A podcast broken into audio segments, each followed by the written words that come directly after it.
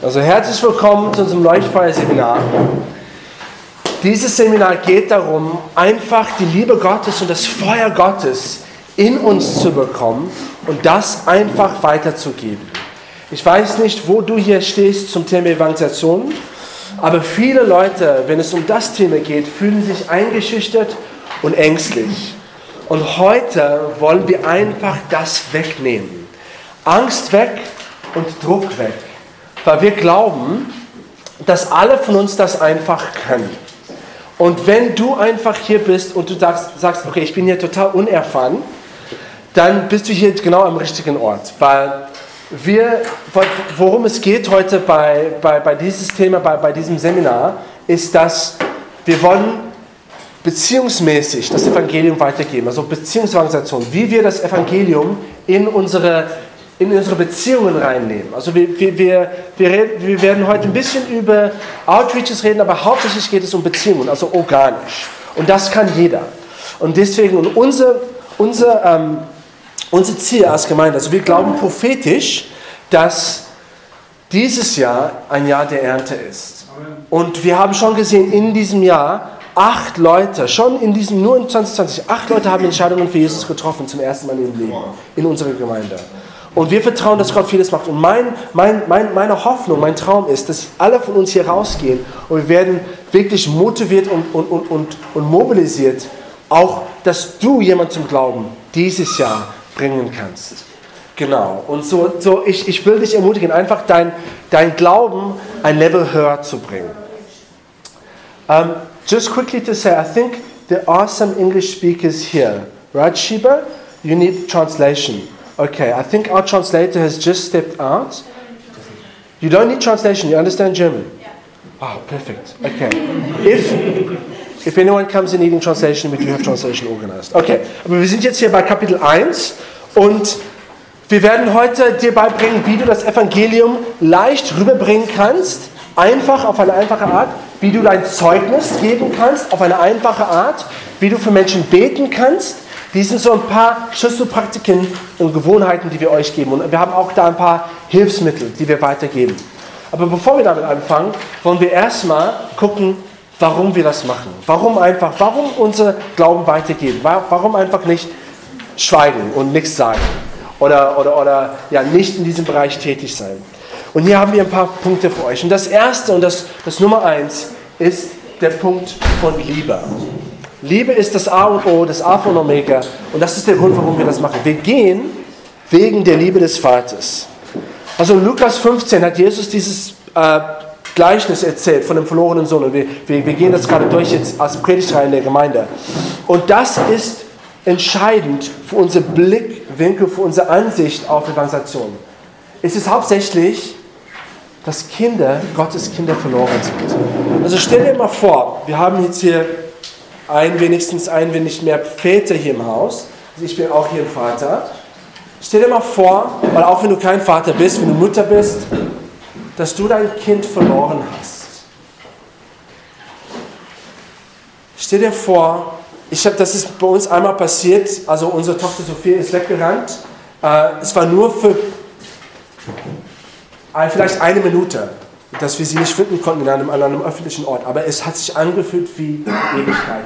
In diesem Moment ist dein kompletten Fokus auf dein Kind, dein verlorenes Kind. Du wirst, alles andere ist dir egal, du wirst einfach dein Kind wieder zurückhaben. Und Leute, das ist genau Gottes Einstellung den Verlorenen gegenüber. Der will einfach seine Kinder äh, zurückhaben. Und wir haben das Privileg, auch sein Herz mitzubekommen. Dass überall, wo wir, wo wir, wo wir rausgucken, wir sehen Waisenkinder. Weißt du was, wenn du ein Waisenkind siehst, also ein natürliches Waisenkind siehst, was, was ist das Emotion, das du hast? Was ist die Emotion, das Gefühl, das in deinem Herzen hochkommt? Erbarm. Erbarm. Für Waisenkinder geht es, du hast Erbarm. Du hast Liebe, du, du, du hast Mitgefühl. Und Leute, das ist eigentlich genau, Leute, die in keiner Beziehung mit Jesus sind, noch in keiner Beziehung sind, die sind eigentlich geistliche Waisenkinder. Und wir sollen einfach Erbarmen haben. Das heißt nicht herabblickend zu sein und voller Stolz und irgendwie zu denken, wir sind besser, aber wir auch waren so, sondern nur Erbarmen, Mitgefühl zu haben und alles zu tun, sodass diese Kinder nach Hause kommen. So, wir gehen wegen der Liebe des Vaters. Wir sind Botschafter an Christi Stadt. Wir sind Botschafter der Versöhnung und nicht der Verurteilung. Wir sind hier, Leute nach Hause zu rufen und nicht zu, zu beurteilen. Deswegen nennen wir Leute, die nicht äh, noch keine Beziehung haben mit Jesus, wir nennen sie VIPs bei uns, weil sie sind sehr wichtige Leute. Genau, wir, wir gehen auch Nummer zwei wegen unserer Hoffnung in das Evangelium. Wir vertrauen nicht auf unsere eigenen weisen Wörter, sondern wir vertrauen in das Evangelium, dass es die Kraft Gottes ist, die jeden rettet, der daran glaubt.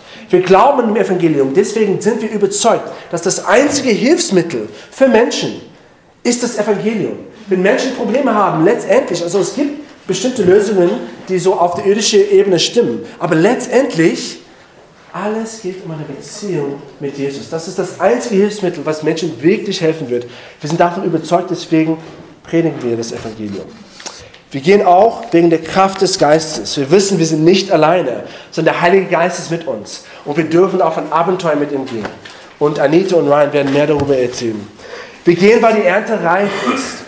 Leute, sogar in Berlin, es gibt so viele Leute, die hungrig sind. Jesus hat gesagt, guckt, schaut nach oben, öffnet eure Augen, seht, die Felder sind weiß für Ernte. Ich habe persönlich gesehen, ich habe das Privileg gehabt, ich habe jetzt nicht mehr im Kopf, wie viele Leute in den letzten Monaten, vielleicht fünf oder mehr, die ich persönlich zum Glauben führen durfte. Leute, die einfach bereit waren. Also wir waren zum Beispiel einmal an der, an der Universität und das war so jetzt hier keine Beziehungsorganisationssache, sondern ein Outreach, aber es ist, es ist trotzdem, trotzdem Gott, Gott wirkt auch bei Outreaches. Wir, waren, wir hatten nur 40 Minuten, wir waren an der HU und wir haben 40 Minuten Zeit gehabt, rauszugehen, Menschen anzusprechen. Und wir haben gesagt, Gott, das ist zu wenig Zeit. Wir haben kurz so getextet, sagen, Leute, bitte bete für uns. Die zweite Frau, die zweite Studentin, die wir angesprochen haben, innerhalb 10 Minuten hat Jesus ihr Leben gegeben. Und sie war total offen. Wir mussten fast nichts machen. Leute, die Ernte ist reif. Leute sind da. Wir müssen nur uns zur Verfügung stellen und sagen, Gott, hier bin ich. Und ich kann persönlich sagen, wenn du das machst, du siehst die hungrigen Leute, die offenen Leute. Okay, und dann wir gehen letztens für die 99. Jesus hat erzählt in Lukas 15, dass der, dass der Schäfer, ähm, der, der, der Hirte, sorry, der Hüter geht, lässt den 99 zurück und er geht für den ein. Aber hier in Berlin ist es genau umgekehrt. Ein Prozent sind errettet und wir verlassen den ein und wir gehen für 99. Leute, es gibt so viele Leute hier in dieser Stadt, die Jesus noch nicht kennen. Deswegen, das ist auch alleine das, ein Grund rauszugehen. Genau. Also es gibt auch ähm, hier vier Rufe, die wir spüren. Aber ähm, wir gehen nicht dadurch. Also wir werden heute auch ein paar Sachen in Notizen rauslassen.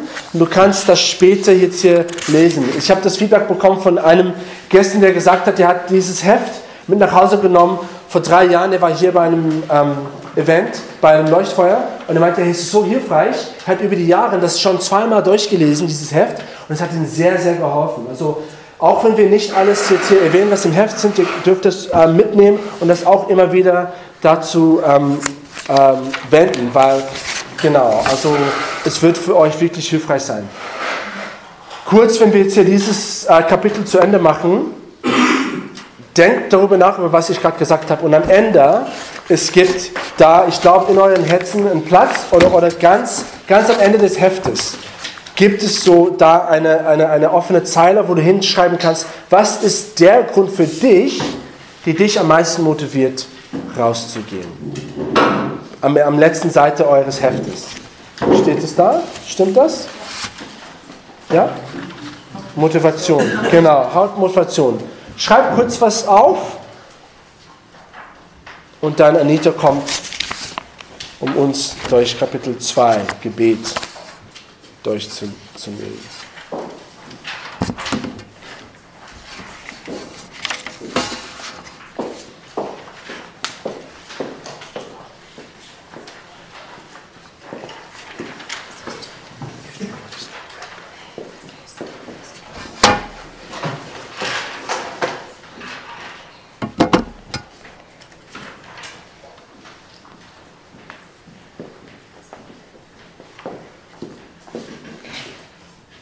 Okay, dann fangen wir mal an.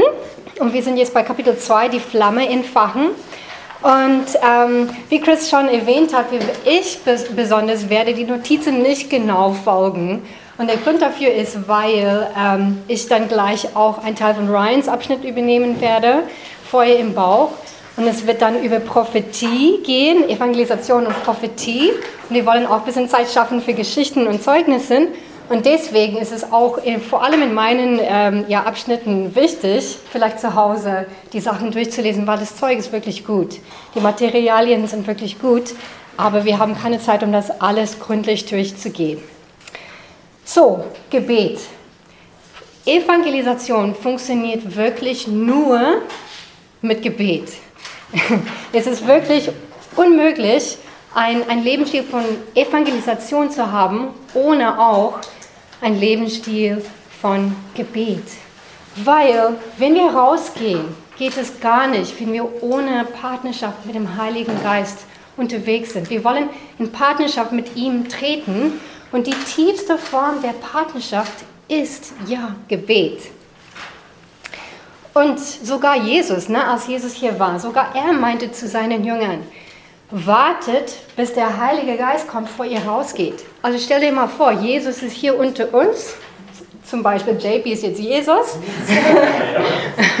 und genau, hier ist Gott hier unter uns, aber er sagt, nee, wartet, bis der Heilige Geist kommt.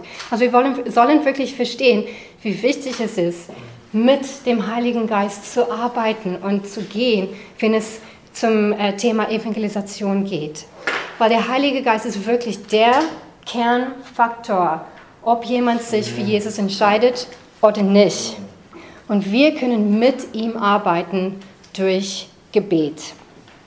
So, in deinem Heft gibt es eine Liste tolle Schriftstellen, die erklären, warum das so wichtig ist und biblisch ist, mit, durch Gebet in die Erntefeld zu geben. Und wir werden nur ein paar davon lesen, aber das sind wirklich tolle Schriftstellen. Bitte liest das zu Hause.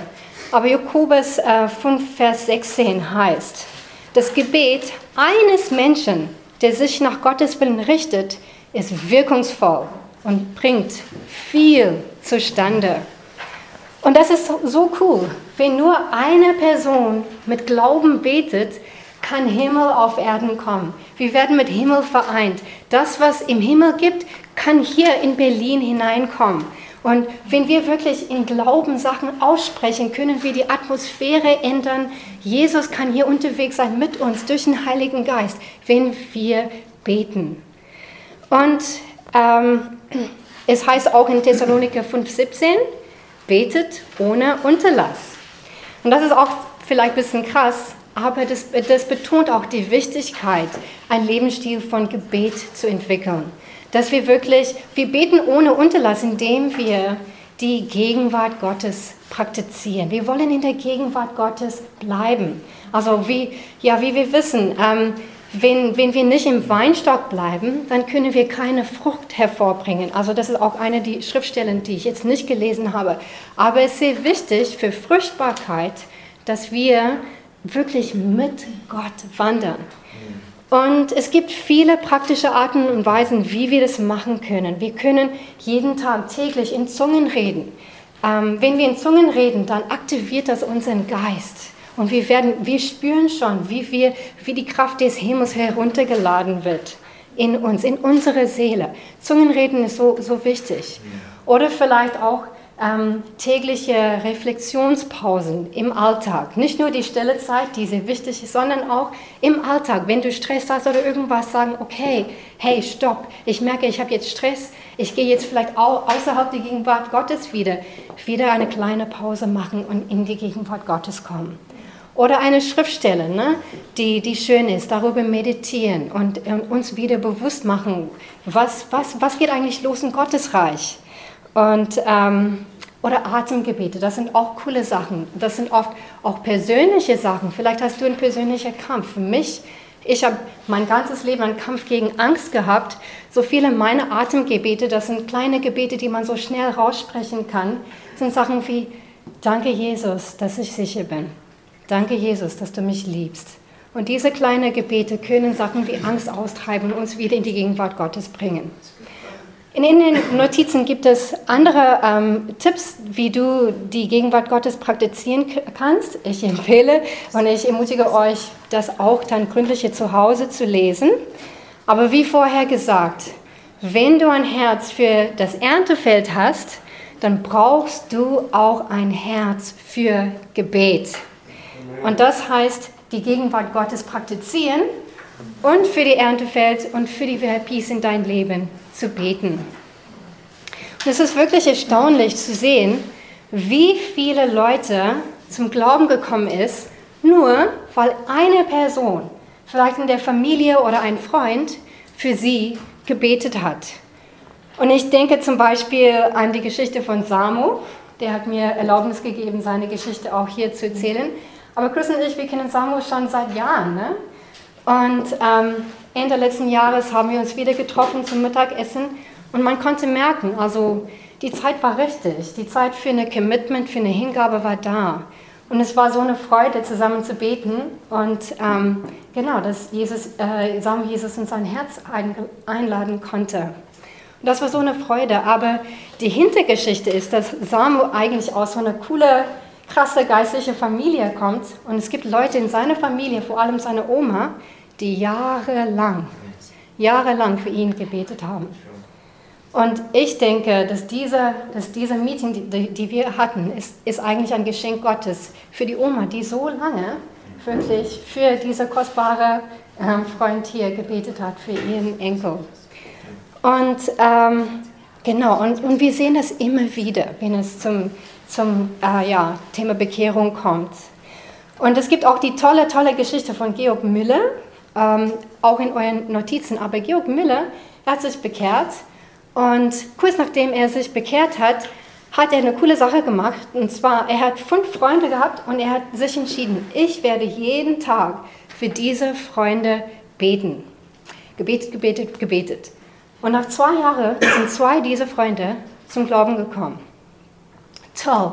Ich, ich wäre ausgeflippt, wenn zwei meiner sehr enge Freundinnen in so eine kurze Zeit zum Glauben kommen würden. Und dann, dann gab es noch acht Jahre. Gebetet, gebetet, gebetet. Noch ein Freund kam zum Glauben. Und dann Jahrzehnte später, gebetet, gebetet, gebetet. Vor, kurz vor er starb, kam der vierte Freund zum Glauben. Dann starb er, aber kurz nachdem er gestorben ist, ist der fünfte Freund zum Glauben gekommen. Und das ist so cool. Alle diese Leute sind zum Glauben gekommen. Und was wir da als allgemeiner Faktor haben, ist, dass Georg Müller für jede diesen Menschen jahrzehntelang gebetet hat. Gebet ist der Kernfaktor, wenn es um Evangelisation geht.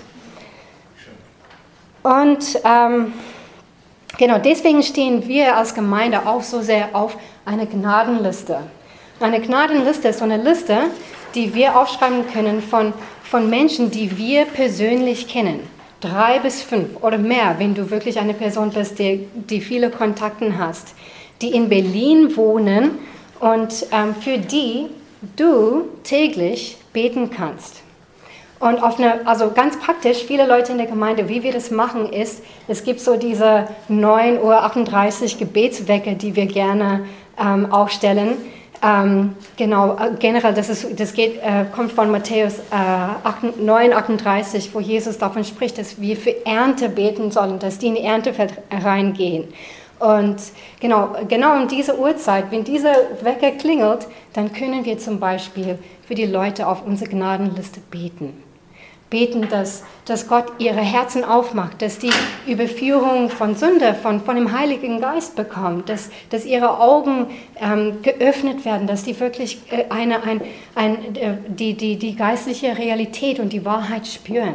Oder wir können beten zum Beispiel, dass, dass es Leute gibt, die, die das Evangelium predigen, für eine Gelegenheit, persönlich das Evangelium zu predigen. Es gibt so viele Sachen, wo, wofür wir beten können. Aber Hauptsache, wenn wir für diese Leute beten, dann schaffen wir eine Atmosphäre der Offenheit, wo das Evangelium Wurzel schlagen kann. Und wir wollen jetzt eine, eine Zeit äh, nehmen, um selber eine Gnadenliste aufzuschreiben. Und das findet ihr auf der letzten Seite des Handbuches.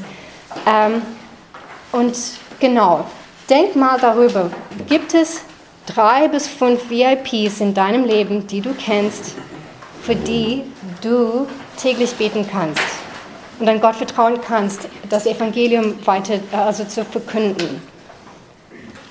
Und wir werden jetzt ähm, eine Minute dafür nehmen.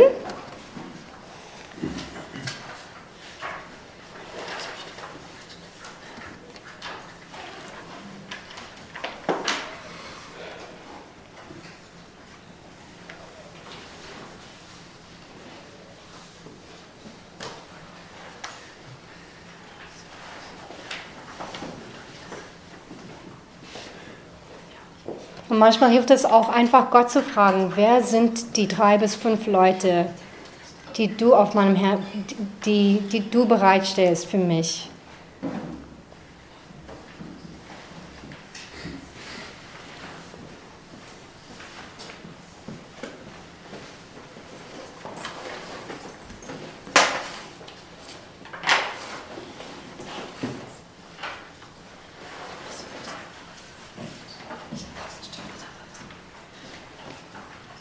Okay, unsere Minute ist fast um.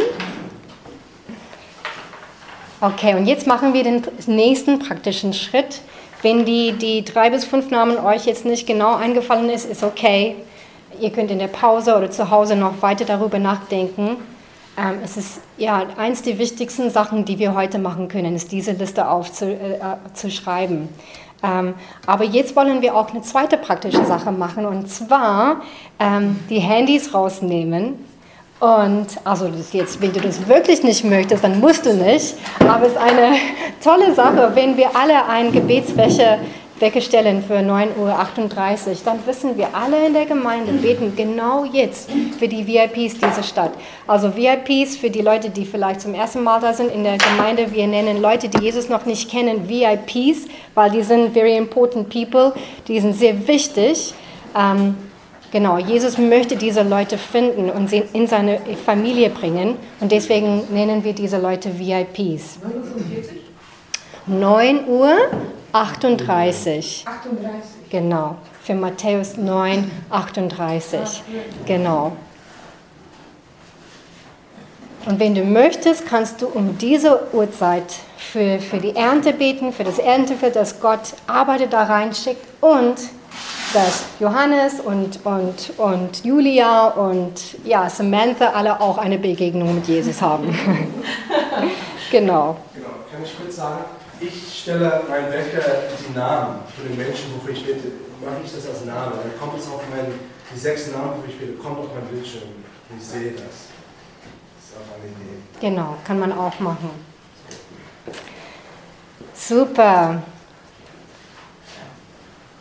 Okay, ich glaube, wir hatten alle genug Zeit, um das zu machen. Und jetzt schauen wir den nächsten Teil an. Das heißt Feuer im Bauch Teil 1. Und Ryan wird ähm, viel mehr darüber sprechen. Feuer im Bauch, das kommt in, in, in der äh, zweiten Abteilung des Seminars.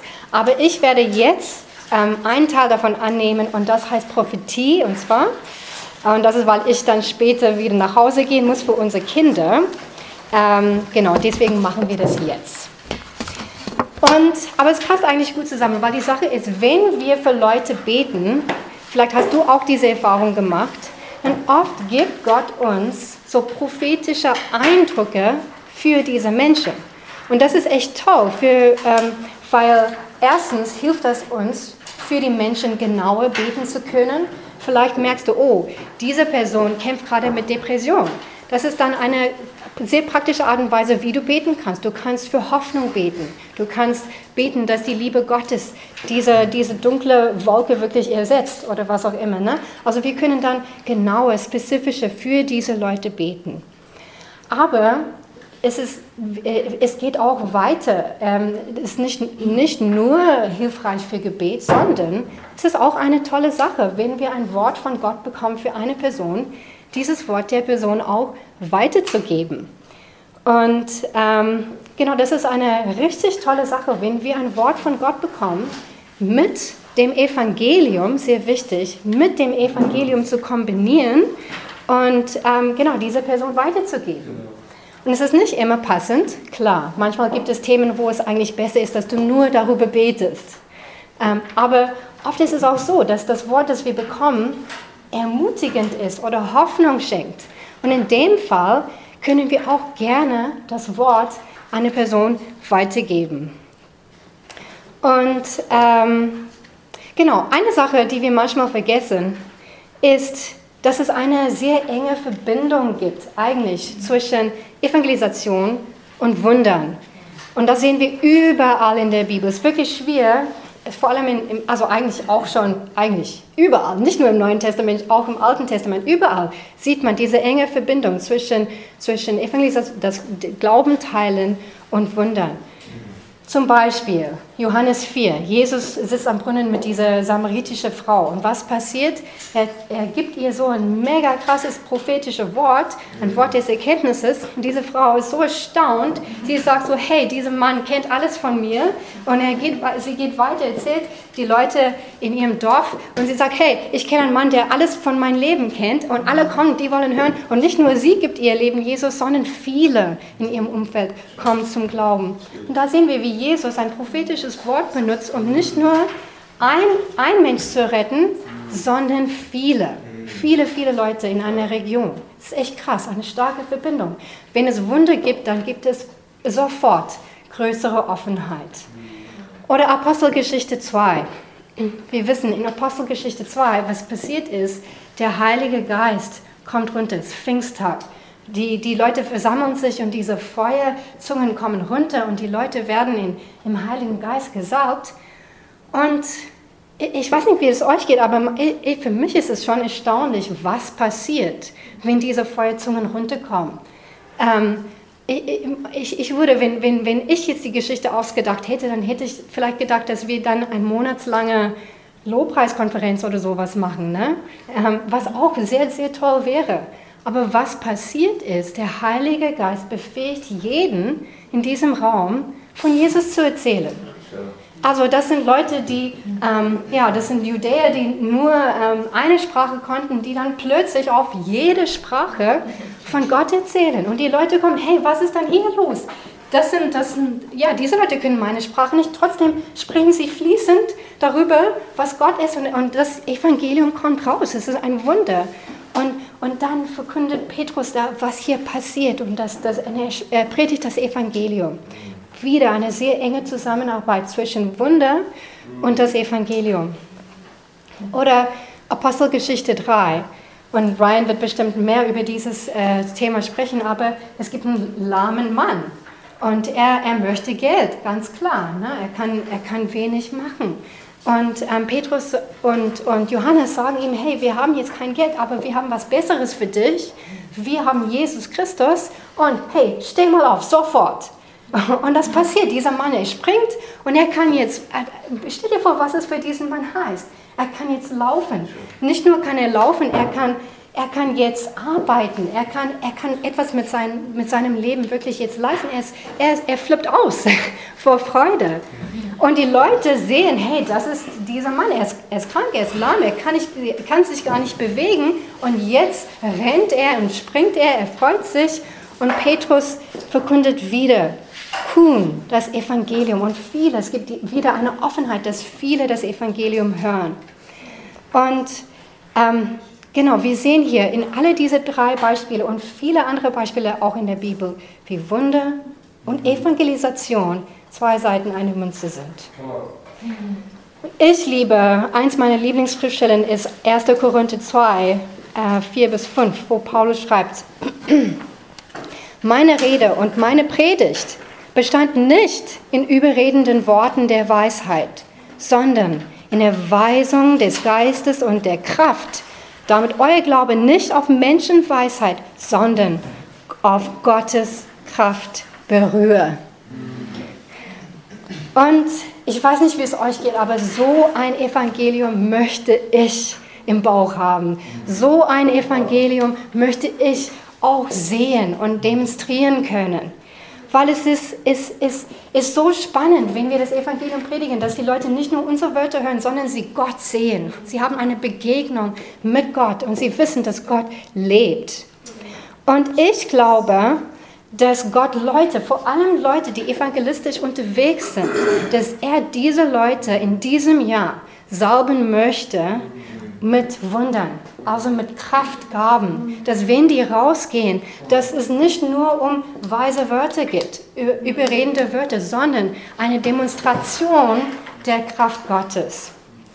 Und ähm, es gibt, äh, wir glauben auch, ähm, dass es zwei Hauptbereiche gibt, wo wir uns für dieses Jahr 2020 konzentrieren möchten. Und das ist keine Einschränkung. Also es gibt viele Arten und Weisen, wie Gott sich so auf eine wundervolle Weise zeigen kann. Aber unsere Stärken vielleicht als Gemeinde sind Prophetie auf der einen Seite und Heilungen auf der anderen. Und, Ryan wird später viel mehr über Heilung sprechen. Und ähm, ich möchte ähm, einfach so ein bisschen von meiner Geschichte jetzt erzählen. Ähm, ich habe mir schon immer, immer, immer gewünscht, so eine Gabe der Prophetie zu haben für die Erntefeld. Schon immer. Also ich, ich habe mir immer, ich habe die Propheten gesehen, die, die diese krasse Gaben haben und ich habe immer den Wunsch gehabt, hey, ich möchte diese Gabe äh, zu, zu VIPs bringen. Das, das bringt so viel mehr, wenn die ein neues Leben bekommen durch so eine Gabe. Und die Realität war, obwohl ich dann oft versucht habe, äh, Leute ein prophetisches Wort zu geben bei Evangelisation, dass die Worte jetzt nicht so mega beeindruckend waren. Ne? Also, ja, ich habe das Gefühl, Gott liebt dich. Und weißt du was?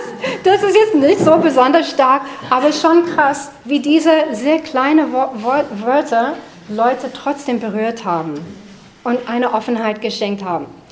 Jedenfalls, ich, ist interessant, weil ich, ich habe eine, eine Veränderung gemerkt, schon seit Ende letzten Jahres.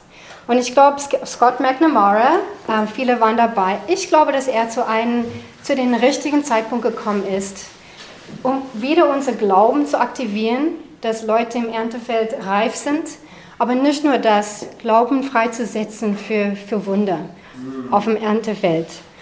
Und ähm, genau, nachdem er hier war, hab, ich glaube, wir haben alle gemerkt, dass, sofort gemerkt, dass, dass Gott uns zeigt, es gibt viel, viel mehr reife Äpfel, als wir denken in Berlin. Und es ist schon toll.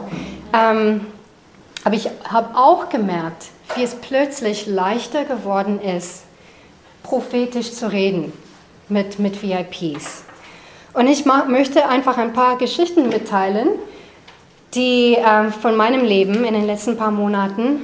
Und ähm, das sind meistens Geschichten von Straßenevangelisation und dieses, dieses Seminar geht eigentlich hauptsächlich um Beziehungsevangelisation. Ähm, aber meine Geschichten sind jetzt eh von der Straße.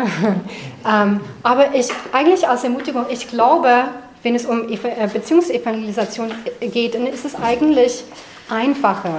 Weil ich weiß nicht, äh, wenn man äh, für eine Person betet und prophezeit, oft ist es so, wenn, wenn, wenn die Schutzmauer hoch sind, dann ist es schwieriger zu prophezeien. Aber wenn die Person dir vertraut und die Schutzmauer niedriger sind, dann ist es einfacher. Und wenn du eine Beziehung mit der Person hast, dann sind die Schutzmauer niedriger. So, jetzt ist es eigentlich, ich glaube, wenn es auf der Straße funktioniert, dann funktioniert es auf jeden Fall, klar, in, in Beziehungen mit VIPs. Jedenfalls, so Scott war da, ne? Und der hat diese tolle Training gemacht und ähm, ich liebe Jesus at the Door. Und gleich danach haben wir diesen ersten Outreach gemacht. Und, ähm, und während wir am Alex unterwegs sind, waren, ähm, haben wir zwei Teenies kennengelernt. Die saßen auf dem Bank und wir haben so ein bisschen Jesus at the Door mit ihnen gemacht, wir dürfen für die beten. Und dann hatte ich ein prophetisches Wort für, für die eine und ich sagte, hey, ich glaube wirklich, dass Jesus dir sagen möchte, dass du so schön bist. Und dann habe ich ihr gefragt, gibt es vielleicht eine Distanz in deiner Beziehung mit deinem Vater? Und sie so, ja, ich kenne ihn gar nicht so. Also, und ich so, wow, okay. Ich glaube, dass Jesus dir sagt, dass er diesen Schmerz sieht, dass, dass, dass es da sehr schmerzvoll war in der Beziehung mit dem Vater. Und nicht nur mit dem Vater, sondern auch, dass du viele schlechte Erfahrungen mit Jungs gehabt hast. Und das führt dazu, dass du Männer kaum vertraust. Aber Jesus möchte, dass du weißt, dass er dich liebt, dass, er mit dir, dass du mit ihm sicher bist und dass er diese, diese Wunden heilen möchte. Und sie hat gelacht. Okay. und meine Partnerin war ein bisschen nervös ähm, und, und dann hat, hat uns gleich weggeschleppt, was eigentlich schade war. Jedenfalls, ich war ein bisschen frustriert, weil ich hatte auch ein Wort für, die, für, die, für, für das zweite Mädchen, aber wir sind weitergegangen. Wir waren dann zusammen am Weltzeituhr, haben uns versammelt und ich, hatte das, ich, ich, ich spürte, wie jemand mein, meine Arme jetzt greift. Und es war diese zwei Mädchen. Und die sagt mir, wie hast du das alles gewusst? Wie hast du das alles von meinem Vater gewusst? So? Und ich so, wow. Aber ich konnte in dem Moment sagen, das kann ich nicht wissen. Nur Jesus kann das wissen. Und er will, dass du das weißt, weil er will, dass, dass du weißt, dass er dich kennt und er dich liebt und dass er eine Beziehung mit dir haben möchte. Und dann dürfte ich das Wort für, für das zweite Mädchen auch weitergeben, was auch gestimmt hat und sogar auch noch für ein drittes Mädchen. Und leider, das war eine, keine gute Zusammenarbeit zwischen mir und meiner Partnerin. Und das, ich, ich, glaube, diese Leute hätten sich bekehren können. Aber ja, zumindest die, die, die haben alle Infos und wer weiß, was noch passiert. Aber was cool ist, ist, diese Mädchen wissen, dass Jesus lebendig ist, dass er spricht. Das ist nicht nur eine Geschichte. Und dann, das war mega ermutigend für mich, weil es ist mein, mein, mein lebenslanger Herzenswunsch, diese Gabe zu haben. So ein paar Wochen später waren wir an der HU und ähm, wir haben eine Frau kennengelernt und ähm, dürften auch dieses Door mit ihr machen, was wirklich toll war, dürfen für, dürften für ihr beten, für sie beten. Und ähm, während wir gebetet haben, habe ich ja einfach so ein, ein Gefühl gehabt, hey, Sie hat wirklich Lasten und sie trägt ihre Familien wirklich, wirklich im Herzen und das ist eine Last für sie. Und ich habe sie gefragt, hey, ich, ich, ich glaube, es gibt vor allem eine Person in deiner äh, Familie, die du am Herzen trägst und ich glaube, das ist deine Schwester, stimmt das? Und sie meinte, ja. Und wieder dieses kleine, nicht so beeindruckende Wort hat ihr Herz noch offener gemacht. Und sie hat auch ihr Leben Jesus, sie hat ihr Leben Jesus gegeben, sehr, innerhalb sehr kurzer Zeit. Ähm, so, das heißt, äh, äh, das, was, was ich jetzt erlebe, ist nicht vielleicht mega dramatisch, aber trotzdem für Leute, die Jesus nicht kennen, diese prophetischen Worte sind erstaunlich. Dann eine Woche später waren wir am Alex, haben einen Mann kennengelernt, der ist neulich aus Lateinamerika gekommen. Wir dürfen auch für ihn beten. Und ähm, da haben wir gespürt, Mann, dieser Mann trägt auch viele Lasten. Und auch Lasten in der Familie für, für seine Mama. Und, ähm, und er meinte, ja, das stimmt. Und ich, dann hatte ich, aus Wikipedia hatte ich so ein Bild von, von ihm als junge, junges Kind für, um, so um die neun Jahre.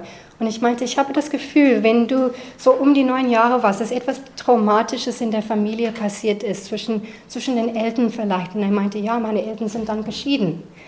Und ich würde sagen, ja, ich glaube, Gott sagt, dass diese, diese Lasten, die du jetzt spürst, dass sie eigentlich ihre Wurzel schon geschlagen haben in dem Moment, als du neun Jahre alt warst.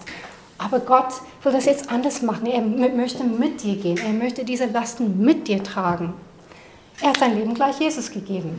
Hey, wenn Leute merken, dass, dass Jesus sie sieht und kennt und sie helfen möchte, das macht das Herz offen. Und deswegen will ich, dass wir unseren Glauben erheben, dass, dass Gott jetzt mehr machen kann in diesem Bereich mit uns als Gemeinde. Dann ein, ein paar Wochen später waren wir wieder an der HO und ähm, da haben wir noch einen äh, Mann kennengelernt, der sehr skeptisch war. Sehr skeptisch, ja. Und er war äh, Philosophiestudent, ne? also alles äh, sehr kopfmäßig und so. Und ganz ehrlich, ich, ich dachte, das wird nirgendwo hingehen. Und dann haben wir für ihn, äh, also gefragt, ob wir für ihn beten konnten. Und äh, erstaunlicherweise hat er ja gesagt. hey, egal. Wenn Leute sagen, hey, bete für mich, ich nutze diese Gelegenheit, so wie eine Löwin. und wir haben für ihn gebetet. Und ähm, äh, ich habe so wenig für ihn gespielt in dem Moment. Aber ich habe so ein, kleiner, ein kleines Gefühl gehabt, okay, es gibt Spannung zwischen ihm und seinem Vater. Und ich habe ihn gefragt, stimmt das so? Und er meinte, nein. Dann habe ich gesagt, okay, ähm, ich, ich sage das nur, weil ich ein Bild gesehen habe von, von dir als kleines Kind, wo es eine Distanz gab zwischen dich und deinem Vater. Und er meinte, oh ja, als Kind stimmte das. Und ähm, mit dieser kleinen Erlaubnis durften wir dann, prophezeien, hey, Gott liebt dich. Das, das so ähm, wehgetan hat als Kind, möchte Gott dein Herz heilen. Und dieser kalte Mann, dieser geschlossene Mann mit dieser sehr einfachen Wort, also das gilt für jeden Menschen, dass es irgendwie Schmerzen gibt zwischen dieser Person und der, und der Vater. Sein, er wurde emotional. Ne? Und, und, und, und hat sein Herz geöffnet und hat sein Leben Jesus gegeben. Und das sind Menschen, die vielleicht ihr Leben Jesus nicht gegeben hätten, ohne dass sie diese, die, wie Paulus sagt, diese Demonstration der Kraft Gottes wirklich selber erleben. Und deswegen will, will ich, dass wir für dieses Jahr unseren Glauben erhören, dass alle von uns da wirklich reintreten können. Und äh, eine letzte Geschichte, die jetzt vielleicht eindruckender ist als diese ganzen Geschichten, als von Cindy Jacobs. Cindy Jacobs ist eine Prophetin und äh, ja, ja, bei ihr wird es um viel mehr geben als nur, du hast eine Distanz zwischen dir und deinem Vater, okay? und sie war mit Werner Nachtigall unterwegs und die waren im Auto und im Dorf, wo sein Vater lebt. Und ähm, Werner, sein Vater war Atheist, geschlossen, hat das Evangelium schon ein Million Mal gehört, wollte gar nichts damit zu tun haben. Und Cindy meinte, hey, wohnt dein Vater nicht hier? Und er so, ja, okay, wir gehen direkt zu ihm. Und sie sagt, sie, sie berichtet so, innerhalb zehn Minuten hat der Vater sein Leben Jesus gegeben, weil sie ihm genau prophetisch sagen konnte, Sachen, die sie gar nicht gewusst hätte können. Und das ist das Coole an äh, das Prophetische. Die, das Prophetische kann wie ein genau geschnittener Schlüssel sein für das Herz eines Menschen. Und genau, das gilt natürlich klar für Cindy Jacobs, aber auch für Leute wie ich und vielleicht du. Auch kleine Worte sind für Leute, die in der Wüste sind, in einer geistlichen Wüste, wie ein, ein Glas Wasser. So, ich möchte uns äh, äh, dazu ermutigen, uns danach zu sehnen. Und meine Tipps für Anfänger ist einfach, sehne dich danach, bete dafür, Mach Glaubensschritte und vertraue Gott, dass er dir einen Eindruck, ein Bild, eine Bibelstelle oder ein Wort gibt für die Person. Bete das über die Person. Wenn du dich, dir nicht sicher fühlst, dann frag die Person, ob das stimmt. Das geht klar. Du kannst die Person fragen. Auch mit Christen machen wir das. Stimmt das? Und wenn die sagen nein, dann kannst du auch Fragen, weitere Fragen stellen, ob es doch nicht stimmt oder ob es dann doch stimmt. Und wenn es nicht stimmt, ist okay. Dann, du kannst einfach ein prophetischer Segen über diese Person beten, das, das ist voll in Ordnung. Aber wenn die Person Ja sagt, dann sei mutig, geh vorwärts, prophezeie, voll Kühnheit, sprich das Wort Gottes aus für diese Person und du wirst sehen, wie das das Herz der Person öffnet. Und sei nicht entmutigt, wenn, wenn das, was du hast, erstmal ein kleiner Anfang ist. Ähm, genau, so, so muss es erstmal anfangen. Wir müssen da durch. Und wenn wir das üben, werden wir fitter. Und ähm, genau, und wenn nichts kommt, ist auch okay. Fang einfach mal an, für die Person zu beten, weil oft während des Gebets kommen die prophetischen Wörter. So, spring einfach mal rein. Und wichtig ist einfach, dass äh, eine Prophetie soll immer mit einem Geist der Liebe weitergegeben werden. Ähm, das soll die Person stärken und ermutigen oder trösten, laut 1. Korinther 14,3. Und die Person soll sich nie verdammt fühlen. Das, ist, das wollen wir nie haben. Und ähm, genau, sehr wichtig, vor allem mit VIPs wollen wir diese Leute keinen Eindruck geben, dass Jesus sie verdammen möchte. Man, man will einen, einen Eindruck geben, dass Jesus sie liebt und eine Beziehung mit dieser Person haben möchte. Ähm, genau. Äh, wenn es um Lebensorientierung geht, dann vielleicht sei ein bisschen vorsichtiger. Ähm, genau, Gott nochmal um Rat beten oder ein reifer Christ um Rat beten, ob man wirklich diesen, dieses Wort geben soll. Und ähm, genau, einfach auf eine natürliche Art, Art, und Weise das Thema angehen. Jetzt nicht komische religiöse Wörter benutzen, aber hey, weißt du was, ich hatte ein Gefühl, dass, dass, dass Gott ähm, ein, ein, ein, etwas zu dir sagen wollte und wäre es in Ordnung, wenn ich das mit dir auch teile. Das muss jetzt nicht religiös oder, oder schwer sein. Ähm, oder du kannst durch Fragen die Person auf diesen Punkt bringen. Das kann auch gut funktionieren. Ähm, genau. Aber bei Prophetie gibt es diese drei Teile: Offenbarung, Interpretation und Anwendung. So, Offenbarung, und das könnt ihr viel mehr von lernen bei Robins prophetische Seminar, das auch äh, in Kürze kommt. Aber genau, klar und deutlich erzählen, was du glaubst, das Wort ist. Das ist die Offenbarung. Und dann kannst du sagen, die Person sagen, was du denkst, das heißt, oder die Person selber fragen, was denkst du, das heißt. Und dann die Anwendung, zusammen darüber reden, was das heißen könnte. Ähm, aber ganz praktisch für VIPs. Ähm, äh, es wird nicht so viel Zeit geben, um, um, um dieses Wort weiterzugeben. Die werden dir so eine klein, ein kleines Fenster geben, um diese Botschaft von Gott weiterzugeben. Versuch das zusammenzufassen, kurz und knackig. Hey, zum Beispiel, ich hatte das Gefühl, dass, dass als du fünf Jahre alt warst, dass, dass etwas ähm, Traumatisches in der Familie passiert ist und dadurch, dass du irgendwie, ähm, dass es dir schwerfällt, wirklich Gott zu vertrauen. Aber ich glaube, dass Gott sagt, dass er dir da heilen möchte. Ne? Also zusammenfassen und, und für VIPs vor allem, es gibt viele Anwendungen, was es, wenn es Prophetie angeht, aber die wichtigste Anwendung ist, dass diese Person weiß, dass Jesus eine Beziehung mit, mit, mit ihr möchte.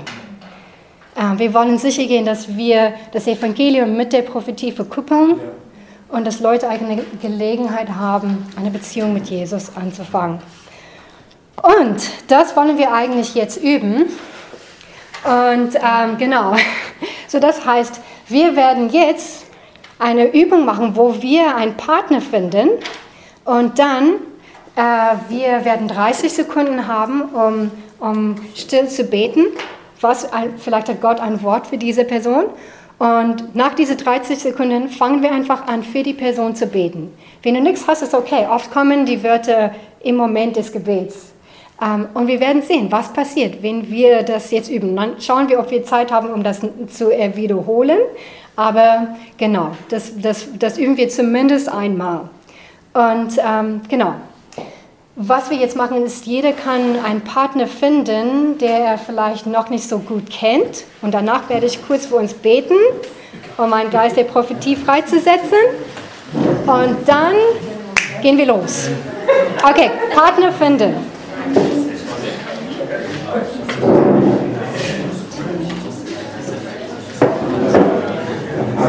Auch zu sagen, auch wenn es so einfach ist wie eine Bibelstelle. Genau. Die Bibelstelle weitergehen. Es muss nichts sein. Hauptsache Okay, hat jeder einen Partner? Holger, du suchst noch einen Partner, wa? Wer hat noch keinen Partner?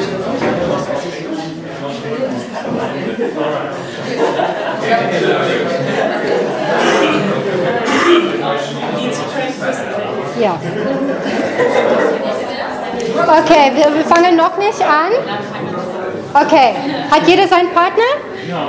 Okay, so, wie Chris gesagt hat, was wir jetzt, worauf, was wir jetzt üben wollen, ist, dass wir irgendwas von Gott hören für diese Person. Es kann ein Wort sein, es kann ein Bild sein, es kann eine Bibelstelle sein, es kann ein Eindruck sein. Okay?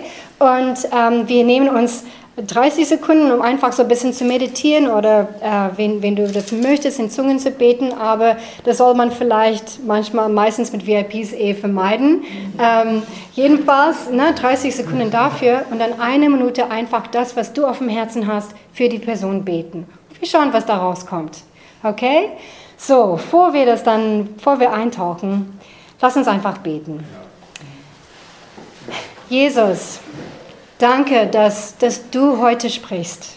Danke, dass du durch den Heiligen Geist sprichst. Und danke, dass Heilige Geist, dass du in jedem von uns lebst.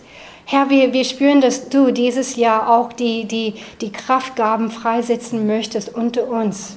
Danke, Jesus, dass es gar nicht um uns geht, sondern alles um dich geht Danke, dass, dass, dass du, ähm, ja, dass deine Gegenwart hier ist und wir beten einfach für einen Geist der Prophetie, dass du das jetzt äh, aufschließt und aktivierst in diesem Moment.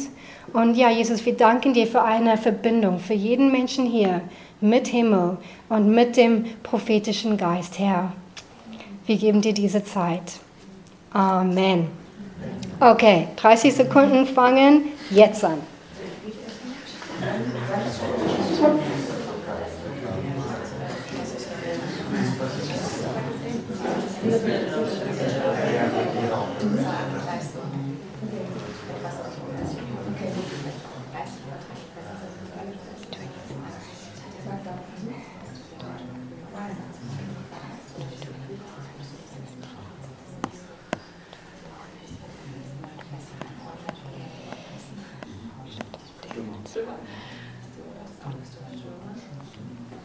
Okay, jetzt anfangen.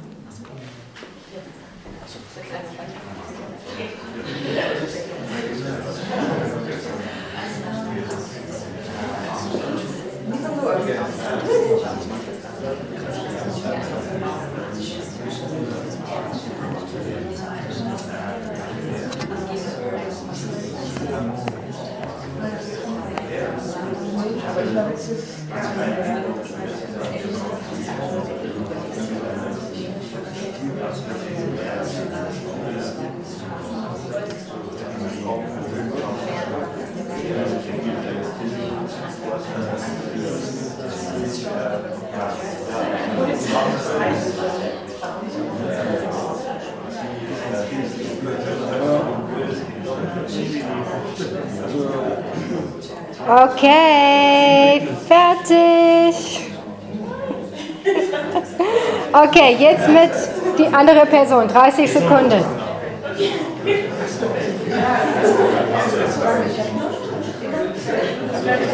So, jetzt tauschen, ne?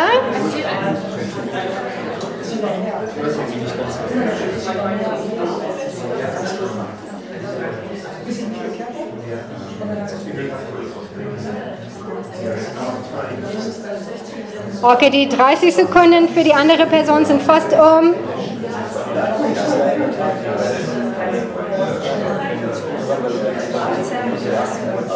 Okay, die eine Minute für die zweite Partner find, startet jetzt.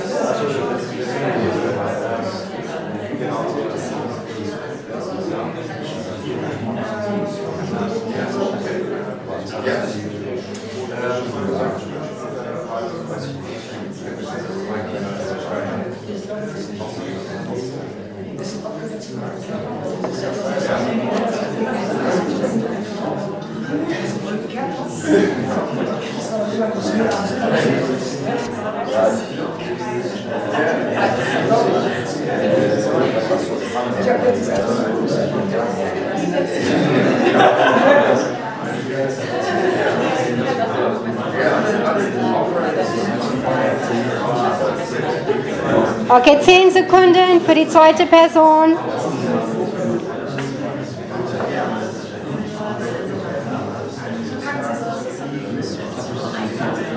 Okay, stopp. Okay.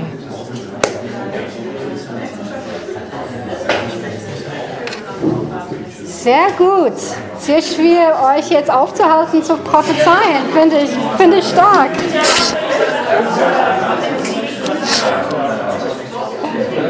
Okay.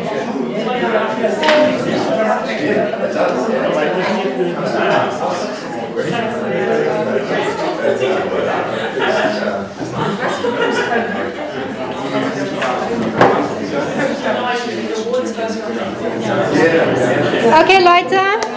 Lass uns schon setzen. I'll just put you on a seven days. Ja, okay.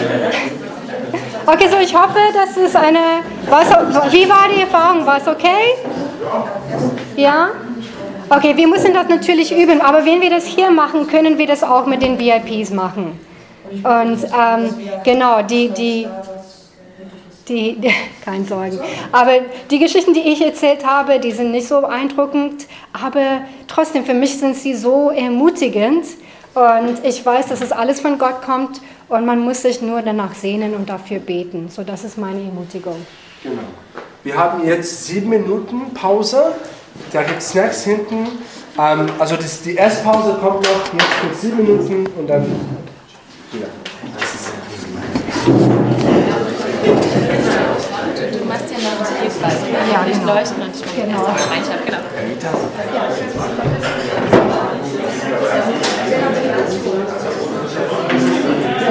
Gemeinschaft.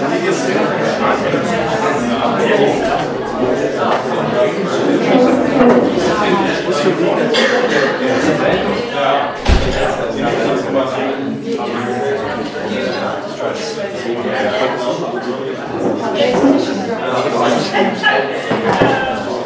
Ist okay. Genau. Ja, schön wär's, aber wir- Okay, genau, genau, genau. Wir können jetzt auch viel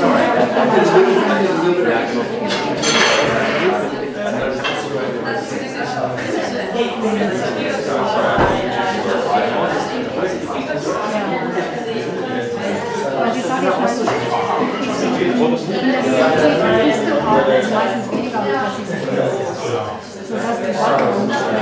schnell einfach reintauchen. Ja. Ja. Ja, genau. Genau.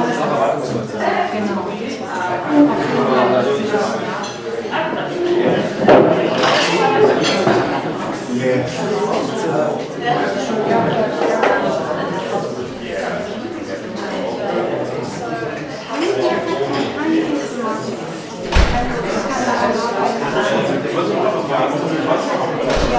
Genau. Auf jeden Fall. Genau. Bei meinen Notizen sind, ich weiß nicht, ob es ja, genau. Ja,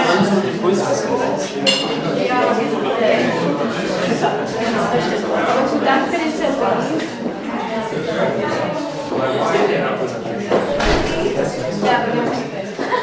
Genau,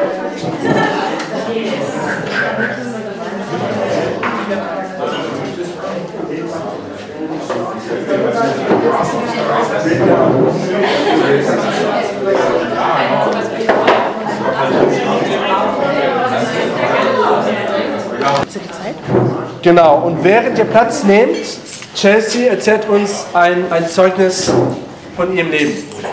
So, also wie schon gesagt, ich bin Chelsea und ich konnte erleben, wie ähm, Gott eine Freundin von mir ähm, wieder ins Herz schließen konnte. Und zwar habe ich sie öfters in die Gemeinde eingeladen. Ich habe auch für sie gebetet und hatte auch den Eindruck, dass einfach in ihrem Leben krass viel Dunkelheit gerade herrscht. Und man konnte es auch schon sehen, sie war trauriger, deprimierter, war auch in so einer depressiven Phase. Und ähm, ihr kennt es ja alle bestimmt, man lädt Leute zum Gottesdienst ein. Die sagen, ja, ich komme, und dann kommen sie nicht. Man ist auch voll enttäuscht und entmutigt. Und ähm, habe aber versucht, trotzdem dieser Zeit weiter zu beten, für sie da zu sein. Und aus dem Nichts kriege ich eine Nachricht, ey Chelsea, wie geht's dir? Was machst du diese Woche Samstag? Ich möchte mit zum Gottesdienst. Und ich war erstmal dieses, wow, wirklich so überwältigt davon. Und sie ist auch wirklich gekommen. Und ähm, ja, ich habe die Zeit mit ihr genießen können, sie hat Gespräche führen können. Dann hat sie mich kurz danach wieder angeschrieben und meinte, ich fand dein Gottesdienst so schön, ich möchte nochmal kommen. Und äh, sie ist nochmal gekommen und beim zweiten Mal hat sie es ihr Leben gegeben. Und ich war so dieses, Gott, oh mein Gott. Weil ich muss ehrlich sagen, es war eine Zeit, in der ich nicht so deep mit Gott war, wo ich nicht viel Zeit mit ihm verbracht habe, aber unabhängig davon hat Gott trotzdem in ihrem Herzen gearbeitet. Und sie war auch im Treffpunkt und ich habe auch Kontakt noch bis jetzt mit ihr. Ich bete für sie, sie schreibt mir, wenn sie Probleme hat und ich darf auch bis heute noch für sie beten. Ich bin Gott so dankbar dafür, dass ich einfach sehen konnte, was er in den Herzen meiner Freunde macht. Und ja, ich will euch echt ermutigen, Gebet ist so stark, Leute. Es ist so stark für Leute zu beten. Und klar, manchmal sieht man im ersten Moment es nicht, auch nicht im zweiten Moment. Und vielleicht muss man jahrelang beten, aber Gott macht einen Unterschied. Und ja, ihr seid so wertvoll und betet einfach für eure Freunde, habt Hoffnung. Gott hat Hoffnung und möchte die Leute erreichen. Genau.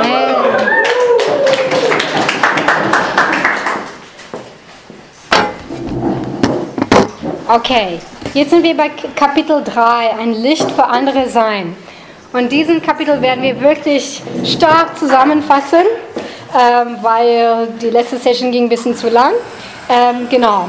Aber Hauptsache, du bist berufen, ein Licht für andere zu sein. Und das, das sind für, ähm, genau, für, für Leute im Erntefeld, aber auch vor allem für, für deine Freunde. Matthäus 5, Vers 16 heißt, So soll euer Licht leuchten vor den Leuten, dass sie eure guten Werke sehen und euren Vater im Himmel preisen. Und wichtig zu verstehen, diese coole Sachen wie sogar Gemeindegründungsprojekte, die, die werden auf der Kraft ganz normalen Christen gebaut, wie du und ich. Und ähm, genau, Gott benutzt jemand wie ich, wie du, um krasse Sachen in, in, in Gang zu bringen und, und sogar ganze Gemeinden anzufangen.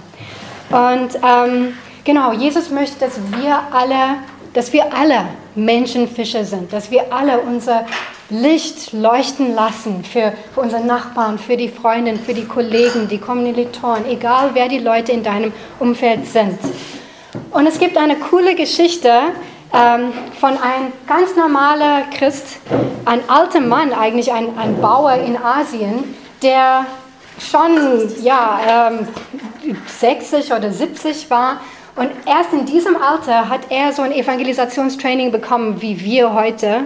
Und ähm, er war so begeistert, dass er jetzt dieses Werkzeug hatte, dass er alle in seiner Nachbarschaft jetzt das Evangelium geteilt hat. Und innerhalb einer Woche haben äh, elf seiner Freunde ihr Leben Jesus gegeben. Und nach nur wenigen Wochen davon begann er schon eine Reihe von Kleingruppen voll Leute, die ihr Leben Jesus gegeben haben, nur weil er einfach so, so, so mutig war, das Evangelium weiterzugeben. Und wenn man das Leben dieses Mannes anschaut, dann war das jetzt kein, kein er, es war jetzt nicht so, dass er in Vollzeitdienst war oder so. Er hat von, von 7 bis 17 Uhr hart geackert, in, in, also er war ein Bauer. Ne? Danach erstmal für seine Mama, die alt und, und ähm, ja, Pflege brauchte, für sie gekocht. Und dann danach, ab so 19 Uhr bis Mitternacht, fast jeden Tag, jede Nacht Kleingruppen gehalten für diese Leute, die jetzt zum Glauben gekommen sind, weil er das Evangelium gepredigt hat. Und nach einem Jahr, von, also wo dieser ganz normale, ja, 60 oder 70 Jahre alte Bauer das Evangelium geteilt hat mit Menschen, leitete er 110 Kleingruppen voll Menschen, die gerettet wurden. Ne? Das heißt, Gott kann jemand, kann jemand hier in dieser Gruppe auch so benutzen. Er kann alle von uns so benutzen. Und, ähm, und Gott hat dich genau dort hingestellt, wo du bist, für diesen Grund, dass du die Menschen in deinem Umfeld erreichst. Und das Ermutigende dabei, und für mich, das ist meine große Hoffnung immer, ist, dass hey, wir sind nicht die, die, die Leute, die Leute zum Glauben bringen. Wir sind nicht die Person, die irgendwie diese Errettung bringt. Das ist Gott. Er macht das. Und der Heilige Geist ist mit uns unterwegs. Es heißt in der Bibel, dass er der Angreifer ist. Ähm, dass er, es heißt in Johannes 16, 8, und wenn jener kommt, wird er die Welt überzeugen von Sünde und von Gerechtigkeit und von Gericht. Und dieses Überführen ähm, hier heißt wortwörtlich äh, das Wort für einen Anwalt, der vor Gericht irgendwie ja, ähm, äh, erzählt, was, was jemand falsch macht. Also Gott sei Dank müssen wir das jetzt nicht machen und sagen, ja, das und das und das hast du alles falsch gemacht, sondern der Heilige Geist auf der richtige Art und Weise macht das Herz bereit, schenkt ein Bewusstsein von Sünde und eine Offenheit für Jesus. Und er ist der Angreifer, er geht vor, vor er macht die Vorarbeit und wir gehen einfach nur nach und holen die Ernte ein. So, das ist unser großer, ähm, ja, das ist unser großer Trost eigentlich auf dem Erntefeld, dass wir das nicht machen, dass der Heilige Geist unterwegs ist, dass Herr, er die Herzen ähm, äh, bereit macht und dass wir, unsere Arbeit ist nur, normale, gläubige Menschen zu sein, normale Christen zu sein, das zu nehmen, was wir haben, die Gegenwart Gottes und das Evangelium, das zu verkünden und zu sehen, wie Gott irgendwie in, unser, in unserer Nähe, in, vor uns diese Wunder, Wunder jetzt tut. Und ähm, genau, damit äh, ist das eine sehr kurze Zusammenfassung von, von dieser ganzen Abschnitt. Und damit möchte ich Franzi nach vorne einladen, um uns weiter zu begleiten mit der 4G-Strategie. Oh. Yeah. Genau, wir sind auf Seite 11, die 4G-Strategie. Gebet, Gemeinschaft, gute Nachricht, Gottesdienst. Ich selbst war 2008 ein reifer Apfel, der genau so gepflückt wurde mit dieser effektiven Strategie. Über Gebet haben wir ja gerade schon sehr viel gehört. Vielen Dank, Anita. Und jetzt kommen wir zu Punkt 2, Gemeinschaft. Die meisten Menschen kommen durch eine persönliche Bekanntschaft mit einem Christen, den sie kennen, zum Glauben. So war es auch bei mir persönlich, davon hört ihr gleich mehr. Für menschliche Wesen sind Beziehungen sehr wichtig. Daher ist es wichtig, dass wir Beziehungen einen großen Wert zusprechen und dass wir auf einer zwischenmenschlichen Ebene Menschen dienen. Gott hat Menschen genau in dein, in dein, in dein und in dein Leben gestellt, die nur du erreichen kannst, auf deine ganz persönliche, individuelle Art und Weise. So wie du die Menschen erreichen kannst in deinem Umfeld, kann es kein anderer tun. Das hat also einen Grund, warum du genau da wohnst, wo du wohnst, den Arbeitsplatz hast, den du hast, in die Familie hineingeboren wurdest, in die du hineingeboren wurdest und so weiter. Und Gott möchte persönliche Beziehungen nutzen, um mehr Menschen in sein Königreich zu führen. Wie war es also bei mir? Ich bin ja eine Urberlinerin. Ich bin also in Ostberlin geboren, wie man sich jetzt also denken kann. Die DDR hat ja damals alle Kirchen plattgewalzt. Ähm, in meiner Familie wusste keiner was über Gott oder hat zumindest nicht dran geglaubt. Ich bin also atheistisch groß geworden und ähm, hatte dann Gott sei Dank, als ich 18 wurde, auf einigen Seminaren drei christliche Freunde kennengelernt, die viel Gemeinschaft mit mir gehabt haben, die für mich da waren, als meine Oma gestorben ist, die ich sehr geliebt habe, was eine harte Zeit für mich war. Also die waren für mich da, die haben mir zugehört. Und das Krasse ist, ich weiß ja genau, wie es ist ohne Heiligen Geist. Ich war 19 Jahre genau da drin und habe gespürt, dass diese drei Leute was haben, was ich überhaupt nicht kannte vorher. Also diesen, dieses Licht, diesen Frieden, diese Liebe ich wusste irgendwie, das zieht mich dorthin, ich möchte mehr darüber erfahren. Ich konnte das natürlich nicht richtig greifen. Jedenfalls habe ich diesen Menschen vertraut, die waren auch für mich da. Und als ich dann mit 19 ausgezogen bin in meine erste eigene Wohnung, kam ich eine dieser Freundinnen besuchen. Also Tina und Christine waren zwei Freundinnen von mir und die Christine, die kam mich besuchen und hatte so einen Anhänger an. Jesus lebt stand da drauf. Darauf habe ich sie angesprochen. Wie jetzt? Jesus lebt. Ihr müsst wissen, ich habe das Evangelium nicht mal in der Theorie gekannt, noch nie was darüber gehört. Also es ist wirklich wichtig, dass wir das Evangelium predigen, weil ich bin nicht die Einzige, die es noch nie gehört hat. Es sind viele da draußen, die es nicht mal von der Theorie her kennen. Äh, ich wusste von Jesus eigentlich nur, also wenn wir in Kirchen waren als Familie, dann nur als Tourist, weil man guckt sich halt die Kirchen an in einer anderen Stadt. Und dann habe ich Mama gefragt, was hat es mit diesem Jesus auf sich?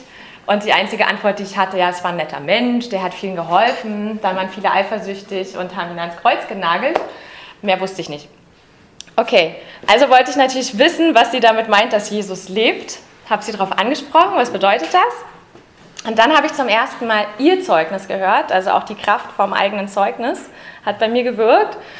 Äh, sie hat mir nur kurz erzählt, dass sie früher total kriminell drauf war, immer abgelehnt wurde von ihrem Stiefvater, dass sie in so ein Jugendauslandprojekt war für kriminelle Jugendliche und ich habe den Mund halt nicht mehr zugekriegt, weil ich dachte, das kann doch nicht die gleiche Person sein, die mir jetzt gegenüber sitzt.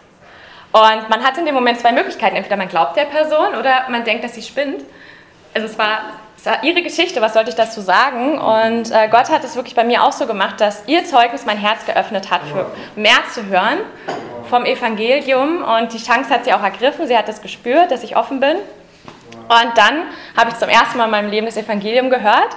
Sie hat mir das aufgemalt, äh, dass Gott mit uns Beziehungen haben möchte und dass leider durch die Sünde, dass wir alle Fehler machen und so weiter, so eine Trennung reinkam zwischen Gott und dem Menschen. Aber Gott den perfekten Plan dafür hatte, weil er Jesus Christus, seinen Sohn, gesandt hat, damit, wenn wir an ihn glauben, äh, wieder in diese Gemeinschaft zurückkommen können mit dem Vater. Und das war ja für den Verstand von mir gar nicht großartig logisch. Das Interessante ist aber, Jesus sagt, dass er We der Weg, die Wahrheit und das Leben ist. Und ich wusste in dem Moment, dass es wahr ist, was sie sagt. Mit allem, was ich bin, wusste ich, dass es Wahrheit ist. Das heißt, der Heilige Geist war quasi sein eigener Anwalt auch bei mir und hat mir selbst davon überzeugt, dass das stimmt.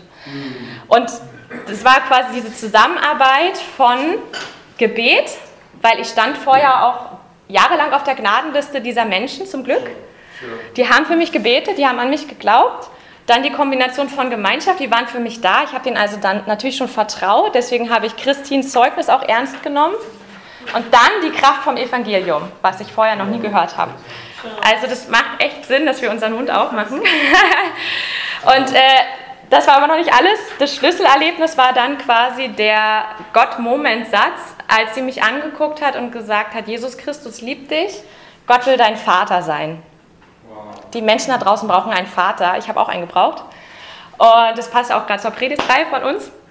Das war der Satz, dass Gott mein Vater sein möchte, wo ich am ganzen Körper Gänsehaut bekommen habe, und wie unter einer Liebesdusche stand. Man kann das eigentlich kaum beschreiben, weil das ist das Stärkste, was ich bisher in meinem Leben erlebt habe. Das war dieser Tag, dieser Moment im Februar 2008. Das ging minutenlang.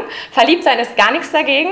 Das war so eine reine Form von Liebe. Ich hatte das Gefühl, wenn ich das noch länger erlebe, dann bin ich direkt im Himmel. Ja, also wirklich. Das war Himmel auf Erden. Also so hat Gott um mein Herz gekämpft. Er hat es gekriegt, natürlich, wie ihr seht. Also habe ich gesagt, da bin ich dabei. Genau. Ähm, von meinem Leben könnte ich jetzt noch tausend Sachen erzählen, aber wir wollen jetzt zurück äh, hier ins Heft. genau, also. Es macht also Sinn, intentional zu sein, zielgerichtet zu sein. Ich bin Christine sehr dankbar, dass sie in ihren Gesprächen mit mir sehr zielgerichtet war, dass ich so zu Gott kommen durfte. Okay, Kolosser 4, 5. Verhaltet euch klug im Umgang mit denen, die nicht zur Gemeinde gehören. Wenn sich euch eine Gelegenheit bietet, euren Glauben zu bezeugen, dann macht davon Gebrauch. Und wenn du neue Leute auch kennenlernst, sprich bereits früh über geistliche Themen. Du kannst niemals voraussagen, wer vielleicht interessiert ist und wer nicht. Häufig gibt es Überraschungen. Entscheide also niemals für eine andere Person, dass sie an geistlichen Dingen interessiert ist. Gehe in deinem Glauben immer offen um. Das war jetzt für mich auch wieder eine neue Situation, weil ich ja seit Oktober, ein bisschen später, im November habe ich erst angefangen zu studieren an der HU. Auch natürlich spannend, dass ich an die HU gestellt werde in der Gemeinde hier. Äh, jedenfalls ähm, habe ich dann natürlich auch viele neue Studenten kennengelernt und man hat immer so Hausaufgabengruppen, wo man zusammen sich trifft, rechnen muss und so weiter. Ähm, da gab es eine Situation mit einem Studenten, der heißt Marius. Wir saßen da, haben Kaffee getrunken, also beziehungsweise wir sind reingegangen ins Grimm-Zentrum, haben uns hingesetzt, einen Kaffee getrunken. Und ich habe das Neue Testament nicht dahin gelegt. Ihr müsst wissen, er hat entschieden, wo wir sitzen. Da lag ein Neues Testament auf dem Tisch. Ich, okay. Ähm, er hat das Neue Testament genommen und hat es weggelegt. Ich hätte mich jetzt also entscheiden können, weil das hat jetzt nicht gerade so danach gesprochen, die Situation, dass er offen ist fürs Evangelium, weil er hat es ja weggeschoben. Ich habe mich aber gegen die Menschenfurcht entschieden. In dem Moment habe gedacht, oh gut, konfrontierst du ihn mal damit. Achso, okay, Neues Testament ist doch ein tolles Buch. Aber stört dich das hier irgendwie? Oder? und dann hat er mich angeguckt. Ich so, naja, äh, ich habe ja schon mal erzählt, dass ich auch immer samstags in der Gemeinde bin und äh, wir singen da auch und so weiter. Ich habe ihm erzählt, dass ich in der Band bin. Und äh, so nach dem Motto, ich habe dir ja schon mal eigentlich gesagt, dass ich Christ bin. Und das Neue Testament ist übrigens mein Lieblingsbuch. Also, äh, also hat, er mich, hat er mich angeguckt, okay. Ähm, also wir haben jetzt nicht das Neue Testament zurückgeholt. Ich habe dann auch gesagt, ja, kann man auch mal in Ruhe besprechen, aber ähm, wir wollten ja dann auch Mathe machen. Aber es war dann witzig, weil ich habe dann auch äh, beten dürfen für unsere Matheprüfung, dass wir da durchkommen. Also, Gott hat uns definitiv auch geholfen. ähm, ja, also jedenfalls, man kann jede mögliche Situation nutzen und ich habe mich halt dafür entschieden, auch an der HU gleich die Studenten, die ich kennenlerne, die dürfen wissen, dass ich Christ bin. Ich muss mich nicht verstecken, ich muss mich nicht des Evangeliums schämen, sondern ich darf so eine Situation bewusst ausnutzen. Wenn jemand das Neue Testament wegschiebt, sage ich, hey, das ist mein Lieblingsbuch. ähm, jedenfalls, äh, genau, sprich bereits früh, da waren wir gerade. Jetzt nächster Punkt, halte die Augen immer offen für Veränderungen oder Krisen bei Menschen, die du kennst. Diese Dinge schaffen eine Offenheit gegenüber Gott. Halte Ausschau nach den drei Nichts nicht von hier, vor kurzem erst Menschen, die hergezogen sind. Da sind wir in Berlin ja auch in der richtigen Stadt. Hier zieht ständig irgendjemand her, kennt keine Menschen, braucht Gemeinschaft. Das zweite nicht, ähm, dass eigentlich gut geht, also vor allem von Zeit von Stress. Oder die, das dritte nicht, man ist nicht vorbereitet. Krisenzeiten sind Wegrufe, um die Prioritäten erneut zu beleuchten. Krisenzeiten. Ich glaube, wir kriegen alle mit, dass wir uns mitten in einer befinden. Und äh, als ich angefangen habe, vor drei Wochen viel da mit Gott drüber zu reden, was denkst du eigentlich zu dem ganzen Thema? Wie sollen wir uns jetzt als Leib Jesu verhalten? Das, was ich eigentlich immer von Gott bekomme, ist, dass das ist zwar nicht schön, die Situation, aber Gott möchte daraus was Gutes machen. Und wir dürfen die sein, die ermutigt bleiben in dieser Zeit. Und Menschen brauchen echt Orientierung. Ja? Die haben ihr Leben auf Sand gebaut, die merken gerade alles wackelt, Coronavirus, Hilfe. Aber wir dürfen doch die sein, wir stehen auf dem Fels und wir dürfen das auch transportieren nach außen, dass es Hoffnung gibt, dass Jesus Antworten hat. Und äh, ich selber habe erfahren tatsächlich in den letzten Wochen, äh, dass Menschen noch viel offener sind fürs Evangelium. Ich habe die Woche erstmalig einer Lehrerin, Frau Milde heißt die, von Jesus, von meinem eigenen Zeugnis erzählt. Die hat es noch nie gehört vorher. Ich arbeite an einer katholischen Grundschule, das heißt, die sind so ein bisschen gläubig, aber ich bin, glaube ich, da die einzig wiedergeborene Christin an der Schule. Und jedenfalls, es war eine Hofpause, es war fünf Minuten. Es müssen nicht immer Stunden sein, ja. Gott kann aus fünf Minuten viel machen.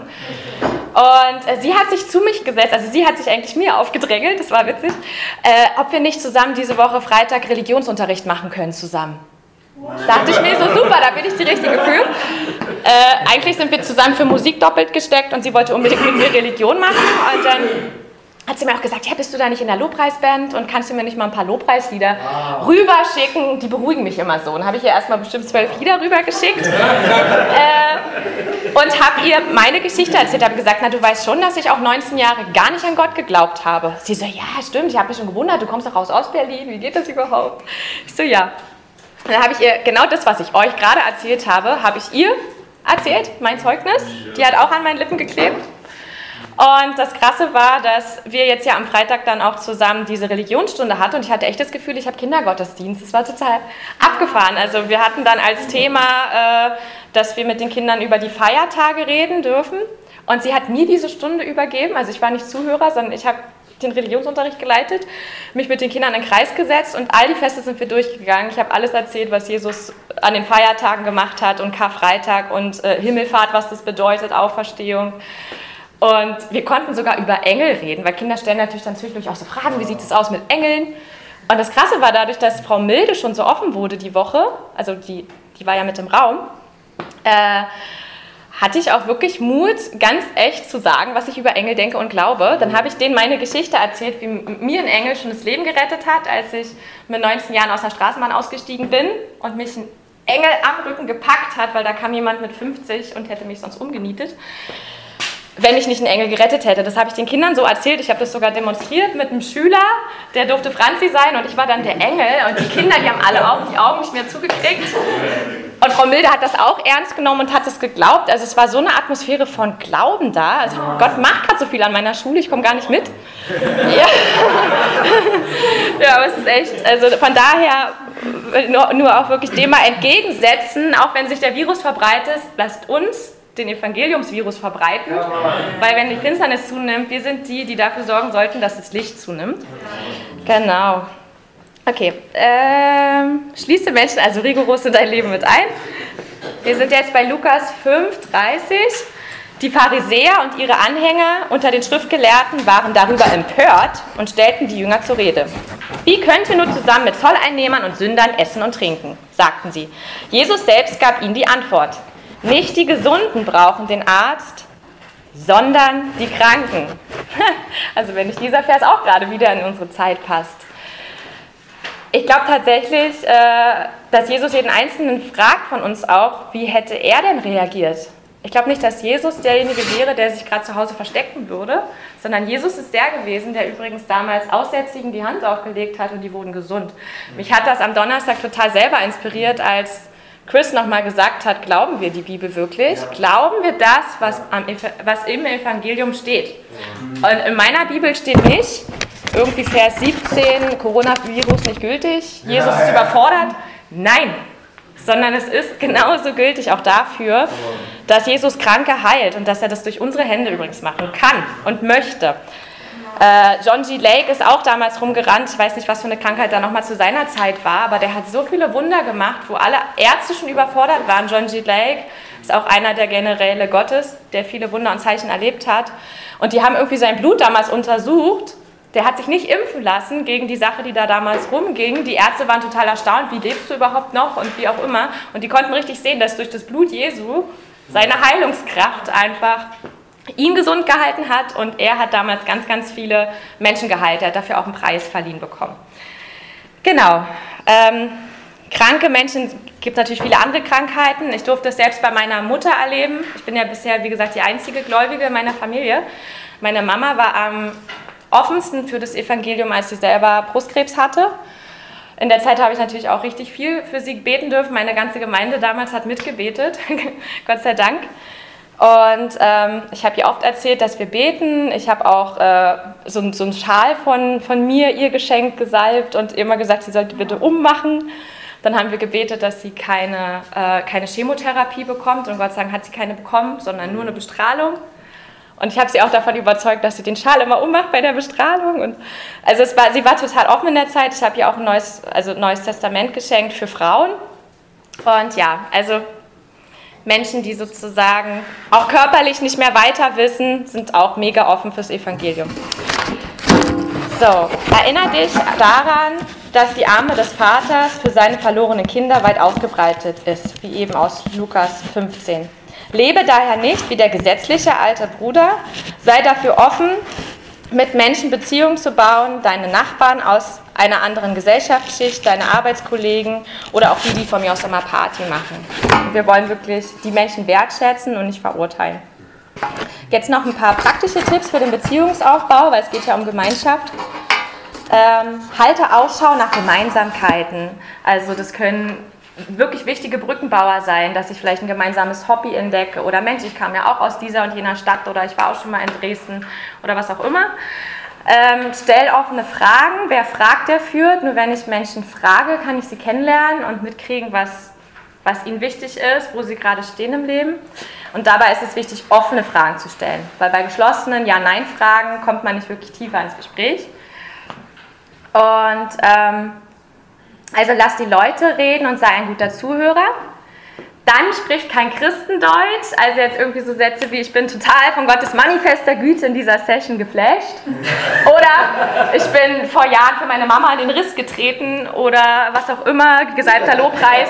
Ich glaube, da sind die Leute eher so ein bisschen überfordert und gehen eher von dir weg, als dass sie deine Nähe suchen.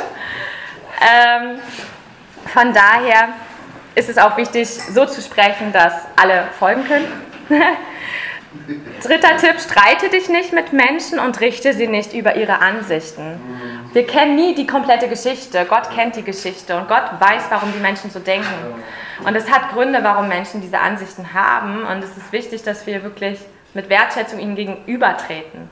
Also hätte man mich damals für meinen Atheismus verurteilt, wäre ich wahrscheinlich nie zum Glauben gekommen, keine Ahnung. Also es ist wirklich wichtig, dass wir den Leuten zuhören und sie annehmen, wie sie sind. Ähm, ja. Achso, genau, dann so Fragen stellen wie, also falls man merkt, okay, die Ansicht ist wirklich spannend, die die Person gerade hat, oder die fordert einen heraus. Natürlich hat man das manchmal, dass man denkt, wie kann die Person nur so denken, dieses sagen. Aber dann eher nachzufragen, wieso glaubst du das? Was steckt eigentlich dahinter? Ja? Ähm, Sei sensibel, wenn sie dir von persönlichen Problemen berichten und zeige Empathie und Mitgefühl.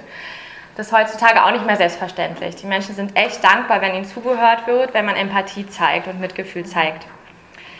So, und jetzt sind wir auch bei einem sehr wichtigen, tollen Thema, nämlich unsere Häuser, unsere Wohnungen für unsere VIPs zu öffnen. Sei ein guter Gastgeber. Jesus Herangehensweise an seinen Dienst beruhte auf Beziehungen. Er verstand es auch, dass wir durch gemeinsames Essen mit anderen Menschen Beziehungen bauen. Daher hat er häufig bei Mahlzeiten anderen Menschen gedient. Das ist auch sehr sympathisch an Jesus. Ja, der hat viel Gemeinschaft gehabt beim Essen und Trinken. Der hat Abendmahl, ja, wie gesagt, mit seinen Jüngern gefeiert. Das erste Wunder, was er getan hat auf einer Hochzeit, war, dass er Wasser zu Wein verwandelt hat. Äh, die Speisung der 5000. Also es gibt sehr viele Geschichten von Jesus und seinen Jüngern mit Essen und Trinken. Und Essen und Trinken kann jeder bereitstellen, auch für sich zu Hause. Und damit tut man den Menschen, die man einlädt, schon mal was Gutes. Und der Matthäus, der war auch ein Vorbild für gute Gastgeberschaft. Äh, Matthäus 9, 9 bis 12. Als Jesus weiterging und am Zollhaus vorbeikam, sah er dort einen Mann sitzen, er hieß Matthäus. Jesus sagte zu ihm, folge mir nach. Da stand Matthäus auf und folgte Jesus. Später war Jesus im Haus des Matthäus zu Gast. Also auch Matthäus war ein guter Gastgeber. Viele Zolleinnehmer und andere Leute, die als Sünder galten, waren gekommen und nahmen zusammen mit ihm und seinen Jüngern an dem Essen teil. Als die Pharisäer das sahen, sagten sie zu den Jüngern, Wie kann euer Meister nur zusammen mit Zolleinnehmern und Sündern essen? Jesus hörte das und erwiderte, nicht die Gesunden brauchen einen Arzt, sondern die Kranken. Geht und denkt einmal darüber nach, was jenes Wort bedeutet. Barmherzigkeit will ich und nicht Opfer. Dann versteht ihr, dass ich nicht gekommen bin, um Gerechte zu rufen, sondern Sünder. Also Jesus ist der, der dem ein Schaf nachgeht. Und ähm, wir dürfen wirklich Barmherzigkeit zeigen. Das ist Jesus so viel wichtiger. Ich kann 10.000 Dienste machen, aber wenn ich die Liebe nicht habe und wenn ich die Liebe für meine Mitmenschen nicht habe und kein Mitgefühl habe, dann gehe ich am ganz wichtigen Punkt vorbei. Ähm, genau, in diesem Abschnitt zeigt Matthäus auf ähnliche Weise, wie wir als Jünger uns nach unseren Freunden auf eine natürliche Art, auf, die auf Beziehung aufgebaut ist, ausstrecken können. Dies tat er durch drei einfache, spaßige Dinge. Er behielt seine alten Freunde, also seine VIPs. Matthäus hat ja seine Gäste eingeladen. Äh, er veranstaltete eine Party, damit sie Jesus treffen konnten. Jesus war ja auch selbst dabei. Und er erzählte ihnen die Geschichte darüber, was er selbst schon erlebt hatte. Okay, auch wenn wir Jesus jetzt nicht persönlich so als Mensch einladen können, wir wissen, dass überall da, wo wir sind, dass da Jesus ist. Jesus lebt in jedem Einzelnen von euch, ganz real. Und auch wenn wir so eine VIP-Treffpunktpartys machen, äh, dann sind ganz viele äh, Jesus sozusagen vor Ort. Ähm, also behalte deine alten Freunde, daran habe ich mich natürlich auch gehalten, da ich ja 19 Jahre Atheist war. Dadurch habe ich natürlich noch unheimlich viele VIPs in meinem Leben, worüber ich auch sehr dankbar bin. Und ähm, zum Beispiel meine Freundin Niki, die war hier auch mal im Gottesdienst, die habe ich auch eingeladen zu einer Zeit, wo es ihr nicht so gut ging.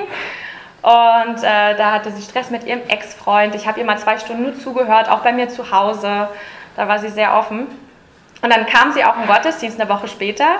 Und dann habe ich sie hinterher gefragt, was hat dir denn am besten gefallen? Und sie fand die Lobpreiszeit am tollsten. Was ich gar nicht erwartet hätte. Sie ist Physikstudentin. Und dann hat sie mir gesagt, dass sie während des Lobpreises, also während dieser Zeit des Singens, sie hat ja anders genannt, ähm, sie eine Idee bekommen hat für ihre Doktorarbeit. Da dachte ich, krass, ja, Halleluja. Ich habe ihr natürlich gleich gesagt, dass ich nicht glaube, dass es Zufall ist, sondern dass Gott ihr diese Idee gegeben hat. Und ja, also unsere Leute sind offen also wir sind ja gerade bei der 4G-Strategie, hier geht es auch um Gottesdienste einladen und seid ruhig kreativ dabei, die Menschen auch in eure Dienste mit einzubinden, weil ich habe sie auch ein bisschen motiviert. Ich war an dem Tag dran selber mit Singen im Lobpreis. Wenn ihr dran seid mit Kochen, dann ladet sie doch auf das Essen ein, was es hinterher gibt oder After Church, wir gehen noch raus oder was auch immer. Also seid wirklich kreativ darin, eure Leute einzuladen. Und wir in der Elvination Church haben einen einfachen Namen für diese Strategie. Schließe Freundschaften, veranstalte Partys, erzähle Geschichten. Also man kann auch gerade in unseren Einladungsmonaten, da achten wir auch selbst drauf, dass wir immer coole Partys machen. Auch die Osterzeit kann man nutzen oder ein Weihnachtsdinner oder was auch immer, eine Grillparty im Sommer. Ähm, ein guter Gastgeber zu sein ist eine Grundlage dafür, dass dies funktioniert, dass sich die Gäste bei dir zu Hause wohlfühlen. Also auch ein wichtiger Tipp, betet vorher, bevor die Gäste kommen. Merkt euch auch die Sachen, die sie vielleicht gerne essen, gerne trinken. Wenn ich schon mal weiß, ah wenn die Person kommt, brauche ich Schokokekse, wenn die Person kommt, brauche ich Früchtetee. Ja? Also das macht auch Sinn, sich so eine Sachen zu merken, dass die sich gleich gewertschätzt fühlen. Und auch, ich war ja auch 19 Jahre Atheist, man spürt es wirklich, wenn man in ein Haus kommt, wo die Gegenwart Gottes ist. Also als ich damals bei Tina oder bei Chrissy oder so zu Besuch war, ich habe das gespürt, dass es anders ist. Das war ein heiliger Ort. Also ich konnte es so nicht benennen, aber es war spürbar für mich, diese Atmosphäre von Liebe. Also wir sind echt, wir haben alle zu Hause unser House of Prayer und wir sollten die Leute da mit hineinnehmen. Schaffe eine gute Atmosphäre. Also der Heilige Geist bereitet es natürlich mit uns schon vor. Sei gastfreundlich. Grüße also die Gäste an der Tür, wenn sie reinkommen. Äh, zeig ihnen, wo sie die Garderobe abhängen können oder wo sie auf Toilette gehen können und frag natürlich gleich, was sie trinken, essen wollen. Sorg dafür, dass du im Gespräch bleibst, also stell Fragen. Und dann wird das ähm, auf jeden Fall ähm, eine gute Chance sein, mehr von den Leuten zu erfahren und dass sie natürlich auch wiederkommen wollen. Wenn es zum Beispiel kalt ist oder man nichts zu essen oder zu trinken hat oder dann ist keine Musik da, keine Gespräche, dann kann es sein, dass Menschen schnell eure Party verlassen. Aber es ist ein gutes Zeichen, wenn sie bleiben, dass es für sie auch eine gute Party war. Ja.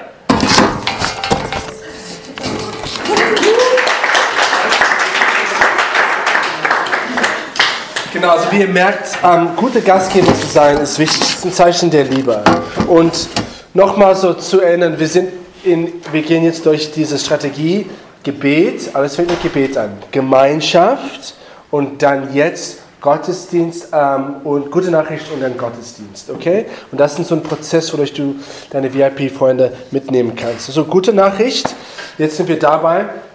Ich sage eigentlich sehr wenig dazu, weil wir werden das in der zweiten Hälfte üben. Nur zu sagen, die gute Nachricht muss nicht stundenlang sein, das Evangelium. Wir werden dich trainieren, das in unter 60 Sekunden zu machen. Aber mehr dazu später. Gottesdienst. Okay. Stell dir vor, jede VIP ist auf eine geistliche Reise. Man könnte sagen, es gibt eine Skala von minus 10 bis 0. Und 0 ist der Punkt der, Punkt der Errettung. Du wirst wahrscheinlich deine Freunde nicht von minus 10 auf 0 alles auf einmal nehmen in, eine, in einem Moment. Aber vielleicht kannst du es schaffen, die Person von minus 6 auf minus 5 zu bringen. Deswegen dein Gedanken, auch beim Beten, wenn du über deine Gnadenliste betest, ist, was ist der nächste Schritt für meinen Freund, für meinen VIP-Freund? Was ist der nächste Schritt? Wie kann ich diese Person einfach einen Schritt weiterbringen? Und dazu sind eigentlich unsere Gottesdienste und Veranstaltungen eine gute Gelegenheit, ein guter nächster Schritt. Also Franzi hat schon eigentlich schon einiges darüber gesagt, aber nur zu sagen, unsere Gottesdienste und auch die Treffpunkte sind für VIPs gedacht. Also wir haben viel Zeit als Ältesten und als Leiter damit beschäftigt, damit, damit sie offen sind diese Veranstaltungen für VIPs. Deswegen kannst du unsere Flyer nutzen, du kannst Visitenkarten nutzen, Leute einladen. Wir haben unseren Gott Ostergottesdienst, der kommt. Wir drucken gerade jetzt Flyer dafür. Das, solche Gelegenheiten sind super. Ähm, ich gebe euch, manchmal Leute denken, ah, ist zu geistig beim Gottesdienst. Zwei Geschichten. Einmal, also wir hatten mal einen Alpha-Kurs mal veranstaltet und dabei hatten wir Leute, die aus Ostberlin kamen, die überhaupt keine Ahnung vom Evangelium und Gott hatten. Und während des Kurses haben, sind sie aus dem Gottesdienst gekommen und der eine, an dem Gottesdienst haben wir sogar einen Feuertunnel gemacht. Also super krass, also wo Leute Hände auflegen und beten.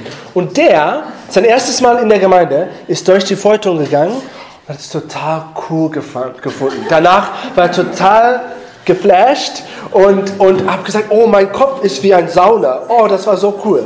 Und weißt du, Leute sind hungriger, als du denkst. Anderes Beispiel, eine Islam, islamische Studentin, die wir über Jahre lang kennengelernt haben. Ich habe sie auf meine Glandes gehabt für drei Jahre, jeden Tag gebetet. Sie ist immer wieder ab und zu mal zu Gottesdienst gekommen. Wie Franzi auch bei deinen Kontakten gesagt hat, die beste Zeit für sie war Lobpreis.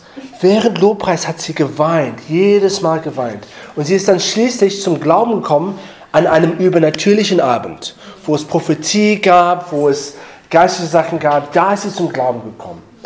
Also Leute sind hungriger, als du denkst. Ähm, auch Ostergottesdienst, Weihnachtsgottesdienst sind super Gelegenheiten. Bei, äh, zwei unserer Nachbarn sind zu, zu Weihnachtsgottesdiensten gekommen, die letzten zwei Male. Und die haben es toll gefunden und wir sind dadurch, sie sind einen Schritt weiter gekommen auf ihre Reise. So, Gottesdienst ist richtig gut. Leute kommen zum Glauben durch den Gottesdienst. Wir sehen die Statistiken, das passiert. Victory Camp ist auch cool. Wir hatten ein VIP auf unser Victory Camp oder mehrere. Jemand ist zum Glauben gekommen bei dem letzten, nicht Victory Camp, bei dem Journey Home Camp. Ein VIP ist zum Glauben gekommen auf einem Camp. Jetzt, gerade jetzt vor einem Monat. Ähm, genau, alle solchen sagen, Gastprediger sind gute Gelegenheiten einzuladen. Beim Gottesdienst wollen wir auch unsere 5-Minuten-Regel praktizieren. Das heißt, am Ende des Gottesdienstes, für die ersten 5 Minuten, bevor du mit deinem Kumpels redest, Du gehst auf jemand Neues zu und du redest mit ihnen für fünf Minuten. Dadurch gehen wir sicher, dass die Leute angesprochen sind, dass sie sich wohlfühlen und dass sie sich zu Hause fühlen. Und dann auch für uns Kontaktkarten in der Gemeinde. Ich weiß, es ist, vielleicht hast du keine Lust, jedes Mal Kontaktkarte auszuschreiben, aber für uns ist wichtig, dass die Erstbesuche, Erstbesuche auch das Auffüllen, auch möglicherweise ihre Kontakt, Kontaktdaten ausfüllen, sodass wir mit ihnen in Kontakt bleiben können. Viele Leute kommen zu uns über das Internet. Ich habe gerade jetzt mit Anna-Maria geredet. Sie ist zu uns gekommen über das Internet. Viele Leute kommen ohne Beziehung in die Gemeinde. Wie, wie schaffen wir, dass sie bleiben? Also am besten, wenn jemand mit ihnen persönlich redet, wie 5 Minuten Regel, aber auch, wenn sie ihre Kontaktdaten hinterlassen. Natürlich wenn sie das wollen. Sie machen das, wir zwingen sie dazu nicht ein. Aber es ist gut deswegen bei Kontaktkarten, wenn du eine Kontaktkarte, äh, Kontaktkarte ausfüllst, dann werden die Leute auch sehen, okay, der führt das aus, dann ich kann das auch ausführen. So ist ein kleiner Tipp. Genau, so dadurch machen, sind wir auch intentional bei und, und, und, und vorsätzlich bei unseren Gottesdiensten. Okay, so Gebet, Gemeinschaft, gute Nachricht, Gottesdienst. Dadurch haben wir so ein Hilfsmittel, wodurch wir unsere VIPs nehmen können. Jetzt sind wir bei Kapitel 4. Das Streichholz anzünden. Die Kunst des Gesprächs und geistliche Überleitungen. Wir haben viel jetzt geredet über, wie wir Freundschaften aufbauen. Wichtig ist in unseren Gesprächen mit Menschen, wir wollen auch eine geistliche Überleitung führen. Das heißt, auf das Gespräch auf ein geistliches Thema bringen. Und dazu haben wir Salz. Das ist eigentlich aus dem Englischen übersetzt Salt, the Salt Method. Start a conversation, ask questions, listen and tell your story and his story. Wir haben das auf, Englisch, äh, auf Deutsch übersetzt, gerade hingekriegt. Salz, starte ein Gespräch, anfragen, lauschen und erzähle deine Geschichte und seine Geschichte. Okay, so wir haben es wir äh, hingekriegt. Okay, starte ein Gespräch. Weißt du was, Leute? Ist es für Salz, für dieses ganze Streichhaus anzunehmen, brauchst du zwei Fertigkeiten. Erstmal ein Gespräch anzufangen und dann das Gespräch zu überleiten auf ein geistiges Thema. Gespräche anzufangen sind einfacher, als du denkst. Du musst einfach Augenkontakt machen, lächeln, die Hand reichen und dann eine Frage stellen. Okay, das ist Samuel. Ich kenne ihn schon. Wenn ich ihn nicht kenne, ich sage, wie heißt du? Ich heiße Chris. Oder wenn ich ihn schon kenne, hey Samuel, wie geht's dir? Und dadurch haben wir schon ein Gespräch. Okay? Es ist einfach, als du denkst. Jetzt üben wir das einfach. Augenkontakt, Lächeln, Hand reichen, Frage stellen. Jetzt wende dich an, an jemanden neben dir und mach das einfach. Jetzt kurz. Wir üben das. Ganz kurz.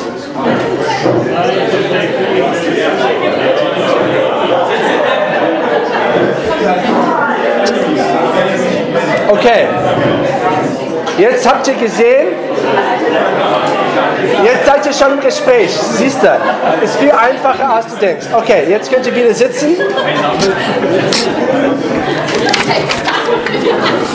Jetzt könnt ihr wieder sitzen. Okay, okay, jo, jo, jo. Okay. Siehst du, ich muss euch jetzt so wirklich unterbrechen. So einfach ist das. Okay. Du hast ja schon angefangen, Fragen zu stellen. Das ist so der zweite Schritt. Anfrage.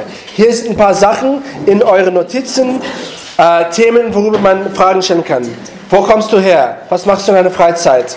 Was, was ähm, Eltern, Geschwister, bist du verheiratet? Gegenwärtige Themen, Coronavirus oder persönliche Einstellungen zur Umwelt.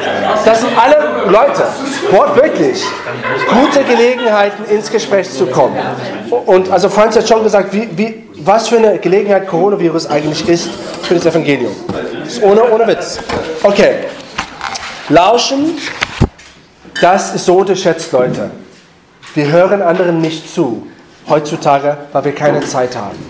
Wenn du deine Zeit opferst, du dich auf jemanden fokussierst, Handy weg, Handy auf lautlos und für ein paar Minuten dich fokussierst auf jemanden und zuhörst, das zeigt Wertschätzung.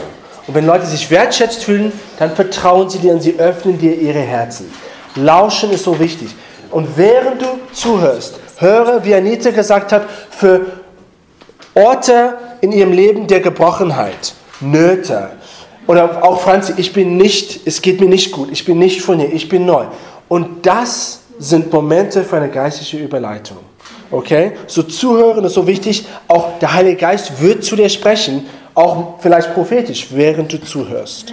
Und das bringt uns zum nächsten Z, der letzte, und das macht Anita jetzt für uns.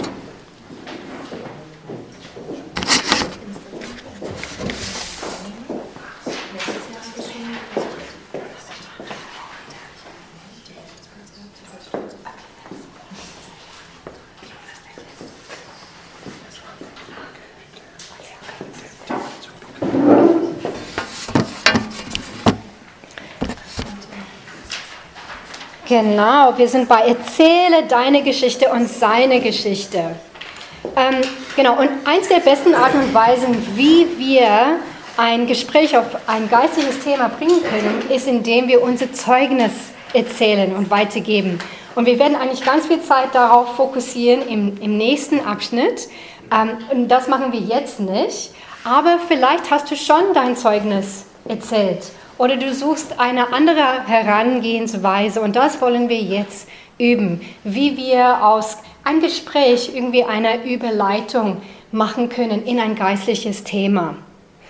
Und in, in euren Notizen gibt es ähm, auch wieder viele coole Sachen, die du ähm, lesen kannst. Es gibt eine direkte oder indirekte Herangehensweise und so weiter. Das könnt ihr selber lesen. Aber das Wichtigste dabei in, in diesem Thema ist, wichtiger als zu wissen, was direkt oder indirekt ist, ist, dass du mutig bist. Ja. Dass du im Gespräch wach bleibst, dass du wachsam, wachsam bist, dass du zuhörst und dass du bereit bist, wenn die Person irgendwie ein, ein, etwas sagt, wo man eine geistliche Überleitung machen kann, dass, dass du bereit bist, da reinzuspringen mit deiner Geschichte oder mit irgendwas, das zu Jesus führen kann. So sei mutig. Wenn, wenn jemand erzählt, ja, irgendwie mein Fuß ist gebrochen oder so, sei mutig. Ähm, das ist ein Moment, wo du Gebet anbieten kannst. Oder wenn jemand von ihren Ängsten redet oder so, das sei mutig, sei wachsam, ähm, dass wir, dass wir merken, das ist ein Moment, wo wir auch eine geistliche Perspektive über Angst anbieten dürfen. So wie Chris schon erwähnt hat, wenn wir zuhören, dann hören wir zum Beispiel, ob jemand eine Wunde hat, die, die ähm, er noch verarbeiten äh, muss. Und da kannst du zum Beispiel schnell deine Geschichte erzählen. Wie hat Gott dir geholfen in diesem Bereich? Wenn jemand über Angst spricht, oh Mann, das ist einfach eine offene Einladung für mich. Da kann ich sehr easy einfach ganz viel erzählen, was Gott in meinem Leben getan hat, um mir zu helfen, Angst zu überwinden. Oder wenn jemand Schlaflosigkeit hat, da habe ich ein, eine krasse Geschichte, wie, wie Jesus mich nach sieben Jahren von chronischen Schlaflosigkeit da rausgebrochen hat. Und das ist eigentlich seltsam, sehr seltsam. Also wenn, wenn, wir, wenn wir wachsam sind und wir, wir hören, was für Probleme Leute haben, das ist ein, eine offene Einladung, wo du deine Geschichte erzählen kannst und dann anschließend seine Geschichte, was Jesus für diese Person machen kann. So, es gibt tausende Herangehensweisen. Ähm, merke, was sind die Interessen der Person? Wenn die Person sich für, für die Politik interessiert, vielleicht ist das eine offene Tür, auch Jesu Perspektive da reinzubringen. Wenn Jesus, genau, wie Chris meinte, vielleicht ist Coronavirus jetzt gerade eine mega große offene Tür, wo wir darüber sprechen können, wie in, in ehemalige, vergangene ähm, äh, Virussituationen, wo Gott reingekommen ist und, und die Krise durch sein Wunder, durch Heilung geholfen hat und dass, dass wir auch heute Gebet anbieten können. Aktuelle Themen, ähm, all, all mögliche Sachen, alles kann eigentlich, fast alles kann benutzt werden, um eine geistliche Überleitung zu machen und ein Gespräch über Jesus anzufangen. Ein paar Geschichten aus meinem Leben. Ähm, unsere, unsere Nachbarn, wir haben eine gute Beziehung mit vielen unserer Nachbarn. Wir, sind, wir haben echt Glück. Bei uns im Haus ist das schon besonders, dass, dass viele einen engen Kontakt zueinander haben. Und die Dame, die das eigentlich ja, der Grund ist für, für diesen engen ähm, Kontakt zwischen den Nachbarn, sie, sie hatte eine ziemlich anstrengende Situation. Und zwar, dass ihre Tochter voll gemobbt wurde und sogar, und zwar von, von Mädels im Haus. Und es war sehr traurig für sie, die, die, die, das ganze Haus war darüber so betrübt. Und ähm, sie, sie hat angeklopft und einfach zu uns zu sagen, hey, das passiert, schön wäre, wenn, wenn ihr einfach meine Tochter unterstützen könnt und ein paar nette Sa Sachen sagen können, weil gerade kriegt sie sehr schlechte, negative Botschaften von, von anderen im Haus. Und man, also natürlich, äh, wenn man so eine Geschichte hört, das Herz bricht für diese Person, aber in dem Moment hatten wir die Gelegenheit zu sagen, dürfen für dich, wir für dich beten. Und ich war erstaunt, sie meinte, ja, ich dürfte für sie in dem Moment beten, dass, dass Gott sie Frieden gibt, dass, dass Gott wirklich für ihre Tochter kämpft. Und Leute, das war, ich meine, das war nur Gebet aber sie fing an zu weinen. Ne? Also Leute wollen wirklich Kontakt mit Gott. Und wenn, wir ihre Schmerzen hören, kann das eine sehr einfache Art und Weise sein, wie wir eine, eine Überführung, nee, eine Überleitung machen, wo sie eine Begegnung mit Gott haben und in Gespräch kommen.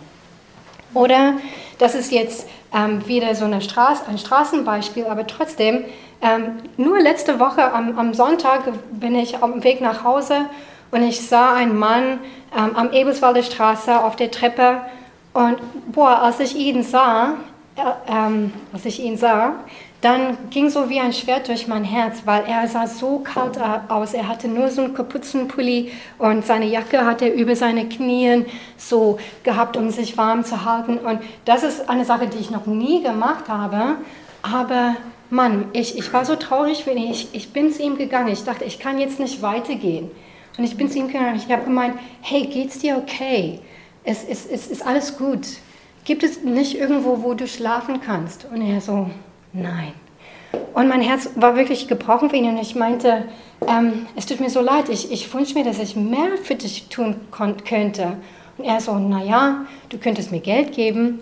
Und ich habe gesagt, ja, kann ich machen, mache ich auch gerne, aber dieses Geld wird auch gleich alle. Aber weißt du, was eine Sache, das ich kenne, das nicht gleich alle geht, ist Jesus. Kennst du Jesus? Und er so, ja, ja, ja, meine Mitbewohnerin. Und dann konnte ich gleich mit Jesus at the Door anfangen und er hat sein Leben Jesus gegeben. Und ähm, genau, manchmal kann man sogar auf so eine mega direkte Art und Weise sowas ansprechen. Und ähm, genau, wenn wir die Noten der Menschen sehen, das muss nicht stundenlang dauern, das kann wirklich schnell. Wenn wir mutig und wachsam sind, kann es wirklich schnell passieren. Oder an der Uni, ähm, Jahren her in Südafrika noch, hatte ich viele Freunde. Äh, wir haben in äh, so Internatshäuser, so Hochhäuser, also nicht Hochhäuser, aber ja, wir, wir haben zusammen gelebt. Und äh, viele meiner Freundinnen waren meine Nachbarn. Und wir haben zusammen studiert und die waren alle VIPs, alle. Also war jetzt kaum, dass du einen Christ bei dir in, im Haus hatte. Und ähm, damals habe ich diese Umfragen gemacht. Damals hießen die Worldview Surveys. Es ging um Weltanschauungen, äh, so wie ein God-Test, aber eine andere Art. Und die haben das gesehen und gemeint, ja, was ist denn das jetzt hier? Hier geht es um Evolution und so. Und ich so, hey, das ist eine geistliche Umfrage. Möchtest du das machen? Also man kann wirklich alles benutzen. Vielleicht hast du einen God-Test oder einen Jesus at the Door oder irgendwelches Werkzeug zu Hause. Kann man ruhig so rumlassen und, und vielleicht passiert was. Oder ähm, noch eine coole Geschichte, ähm, als wir äh, ein Jahr an, an einer Taufe waren, war ein Mann dabei und er hat das gemerkt, was wir da machen, dass die Leute sich taufen lassen. Und er kam zu Chris und zu mir und hat uns tausende Fragen gestellt, was passiert denn hier? Und wir haben gehört, ja, er kommt, kommt so aus einem New Age Hintergrund und er liebt geistliche Sachen. Und das war, hey Leute, wenn du hörst, dass jemand New Age ist, boah, das ist so, das ist so gut. Das ist eine mega große offene Tür für dich, die Kraft Gottes zu demonstrieren. Das heißt, diese Person ist eigentlich schon fähig, wirklich ähm, Wunden anzunehmen und ähm, wir haben gesagt, hey, weißt du was, also es ist schwer, äh, in Gespräch irgendwie jemanden zu überreden, dass Jesus der einzige Weg ist. Aber wir haben gemeint, weißt du was, wir beten für dich und wir zeigen dir, wir zeigen dir, dass Jesus der wahre Gott ist. Und er so, ja, okay, gut. Wir haben für ihn gebetet, Leute, es war so stark, er fing an zu zittern und er so, wow, wow, sowas hat er noch nie erlebt im, in, im Leben, dass, dass, dass, dass die Kraft, diese geistliche Kraft so stark war. Mann, es, es war schon, das war schon vorbei. Er hat sich schon in dem Moment entschieden, er hat sein, sein Leben Jesus gegeben. Ne? Ähm, und so, äh, wir, wir wollen, wir wollen hm? Und wurde am gleichen Tag noch getauft. genau. So, es gibt wirklich, aus jeder Situation kannst du eine, eine Überleitung machen und in ein Gespräch über Jesus kommen und am besten dann auch anschließend das Evangelium mitzuteilen und die, die Person eine Gelegenheit geben, sein Leben Jesus zu geben. Und das wollen wir zusammen auch üben, dass wir eine Gelegenheit haben zu üben, wie wir aus ein ganz normales Gespräch eigentlich dann eine, eine Überleitung machen können in ein geistliches Thema und am besten Fall sogar auch noch das Evangelium zu erzählen. Und in dieser Übung gibt es drei Beispiele von, von äh, Sachen, die passieren können äh, mit VIPs, mit denen wir sprechen. Hier heißt es, eine Person hat dir gerade gesagt, dass sie inmitten einer Scheidung ist. Was sagst du? Hier sehen wir eine Not. Ne? Wie können wir irgendwie diesen Not begegnen? Eine Person hat dir gerade, das ist Nummer zwei, eine Person hat dir gerade über eine schlimme Erfahrung zu Hause erzählt, besonders mit dem Vater. Wie schaffst du eine geistliche Überleitung? Wenn wir etwas von der Familie, wir haben alle irgendwie Sachen, die, die zu Hause passiert. Da kann man leicht seine eigene Geschichte erzählen. Oder der dritte Fall, jemand ist gerade nach Berlin gezogen und möchte gerne am Wochenende etwas machen. Die Person hat bereits erwähnt, dass sie an geistlichen Themen interessiert ist. Und was sagst du als nächstes? Und was wir jetzt machen, ist, wir wenden uns der Person äh, in unsere Nähe und das wird jetzt unser Partner und und wir, du wählst eine dieser drei Situationen aus, um gegenseitig zu üben, wie man eine geistliche Überleitung da machen kann. Und dann tauschen wir. Ist das klar, was wir machen müssen? Hat jemand Fragen? Okay, lass uns alle Partner finden.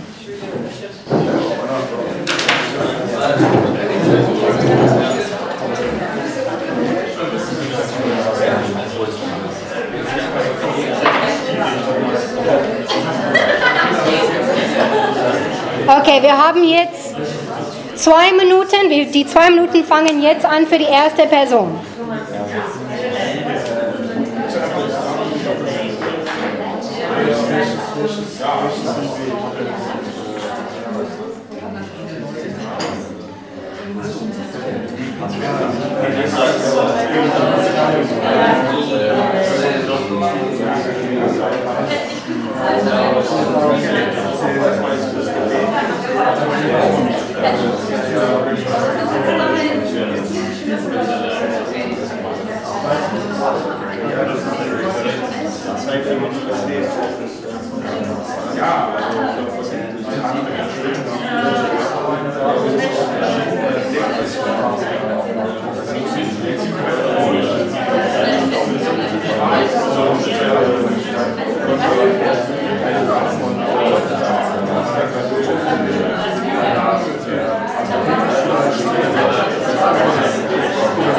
Eine Minute noch.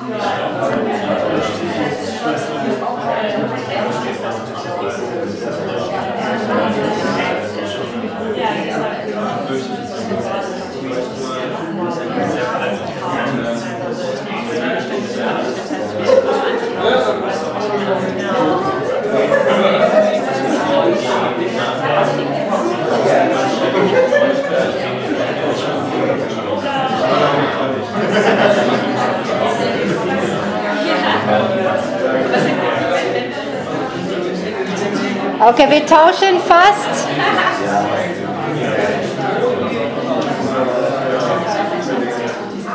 Noch zehn Sekunden.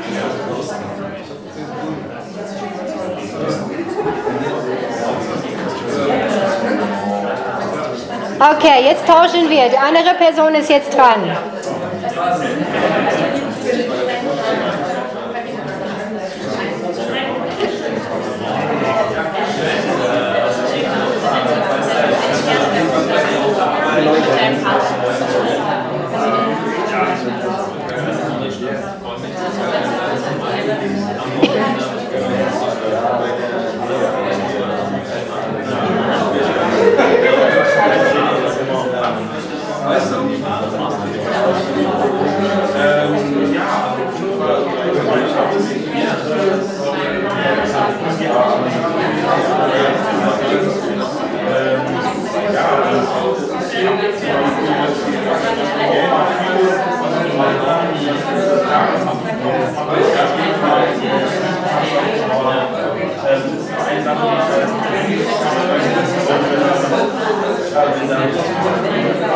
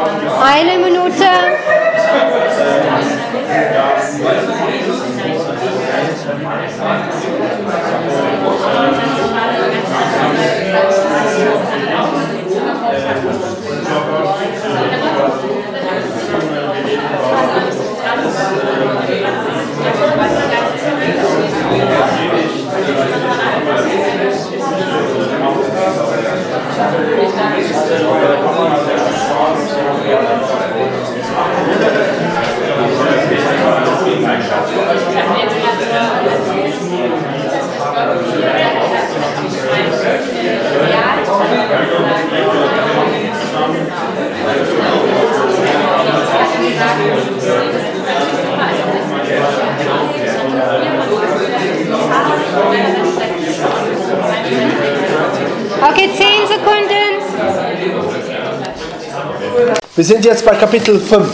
Sein Feuer in dir. Sein Feuer in dir, dein Zeugnis teilen. Okay, wie gesagt, jetzt kommen wir zum praktischen Teil. Wir werden dich trainieren, euch trainieren, dein Zeugnis zu geben, das Evangelium zu, zu geben, auch mit der Person eine Übergabegebet beten und dann auch, wie man Nachbetreuung macht. Und dann Ryan wird ganz spannend über Heilung zu uns reden. Okay, bei Markus 5, Vers 19. Aber Jesus erlaubte, dass jetzt dieser Vers ist, wo der, der dämonisch besessene Mann, von Dämonen besessenen Mann, äh, der von Jesus befreit wurde, von, von ungefähr 2000 Dämonen, ähm, will jetzt mit Jesus gehen. Er wurde jetzt befreit. Und Jesus sagt folgendes in Markus 5, Vers 19. Aber Jesus erlaubte es ihm nicht. Geh nach Hause zu deinen Angehörigen, sagte er, und berichte ihnen, was der Herr für dich getan und wer sich über dich erbarmt hat. Erzähle dein Zeugnis. Jesus kommt wieder zurück, später zu diesem gleichen Ort. Und was passiert? Massenmengen kommen an und wollen Jesus zuhören. Wir können davon ausgehen, dass in der Zwischenzeit dieser Mann sein Zeugnis erzählt hat und das hat Leute wirklich offen gemacht, um von Jesus zu empfangen. So das Zeugnis haben wir schon mehrmals gehört jetzt in der ersten Hälfte, wie kraftvoll das dein Zeugnis ist. Es ist eine tolle Überleitungsart. Es ist eine der besten Arten zu überleiten auf das Evangelium, wenn du dein Zeugnis zählst. Und du kannst eigentlich schon in dein Zeugnis das Evangelium mit reinpacken. Ähm, werden wir auch sehen, dass das auch möglich ist. Dein Zeugnis ist kraftvoll, weil es persönlich ist. Geschichten trumpfen abstrakte Theologie. Also frag einfach Jesus. Jesus hat immer Gleichnisse erzählt, Geschichten erzählt. Und alles gut. Und dein Zeugnis ist auch deine Geschichte. Keine kann auch damit streiten. Ähm, eine Person kann bestreiten vielleicht über die Be äh, Beweise für Jesu Auferstehung. Aber sie können nicht bestreiten, dass der auferstandene Jesus etwas in dir bewirkt hat. Ne? Also Zeugnisse sind auch nicht etwas, womit man mit dir argumentieren kann. Und Leute können auch identifizieren, sich identifizieren, sich wiederfinden in deine Geschichte. Deswegen eigentlich unspektakuläre Zeugnisse sind eigentlich voll cool. Vielleicht sitzt du hier und du denkst, okay, ich war kein Drogenabhängiger, ich war kein, ich habe keinen krassen Hintergrund hinter mir, mein Zeugnis ist nicht so kraft, ähm, nicht so krass, deswegen ist nicht so kraftvoll. Das stimmt gar nicht. Ich habe ein ganz, bei mir unspektakuläres Zeugnis, aber ich habe schon gesehen, wie das gewirkt hat. Weil Menschen finden sich wieder in deine Geschichte. So, genau. Anita hat schon von der Frau, samaritischen Frau am Brunnen geredet und wie Jesu das wie Prophetie gewirkt hat bei ihr. Wir sehen, dass sie quasi dann danach ihr Zeugnis erzählt hat. Und wir gucken, was für Früchte das gebracht hat. Also sie geht zurück zu ihrer Stadt, erzählt ihr Zeugnis. Hier, ähm, er hat mir alles gesagt, was ich getan habe, Johannes 4, 39. Und auf ihr Wort hin glaubten sie. Auf ihr Zeugnis hin glaubten sie. Und sie kam und fast die ganze Stadt ist quasi äh, zu Jesus gekommen. Also Zeugnisse sind, Leute, super kraftvoll. Ein paar Tipps für uns. Und äh, so sei vorbereitet. Wir werden dir heute beibringen, wie du dein Zeugnis vorbereiten kannst. Vorbereitet ist gut, weil dann ist es kurz und präzise. Es ist nicht dann weit ausgeholt. Wie Anita gesagt hat, VIPs, sie geben dir nicht viel Zeit. Du, hast, du wirst nicht viel Zeit haben. Wenn es vorbereitet ist, es wird kurz sein, auch klar. Ähm, du wirst auch ähm, merken, wie du einfache Sprache nutzt und keine Christendeutsch. Es ist super wichtig, dass man demütig ist, ähm, dass man ehrlich ist, dass man nicht genau so versucht, einem ein spektakuläreres Zeugnis zu machen als das, was es ist. Sei einfach ehrlich und positiv. Überzeugt. Wenn du selbst überzeugt davon, von dem, was Jesus in deinem Leben gemacht hat, dann wird diese Überzeugung auch weitergegeben werden. Aber wenn, wenn es für dich, ach so, bla, oh ja, Jesus, ne, und, die Leute werden auch davon nichts mitkriegen. Also es ist auch wichtig, dass du Zeit verbringst, daran zu denken, was hat Jesus in meinem Leben gemacht und warum ist das eigentlich super cool. Und wenn du davon selbst begeistert bist, dann wird das auch weitergegeben. Okay, so, das 1-Minuten-Zeugnis. Wie gesagt, unter 60 Sekunden ist es möglich. Ähm, wir trainieren nach einer Minute nicht, sodass du wortwörtlich in der Situation mit deinem VIP-Freund dann so dein Handy rausnimmst, auf Time drückst und guckst, ob dass du wortwörtlich in, in 60 Sekunden das machst. Nein, der, wir, wir trainieren das so für 60 Sekunden, weil es Spaß macht.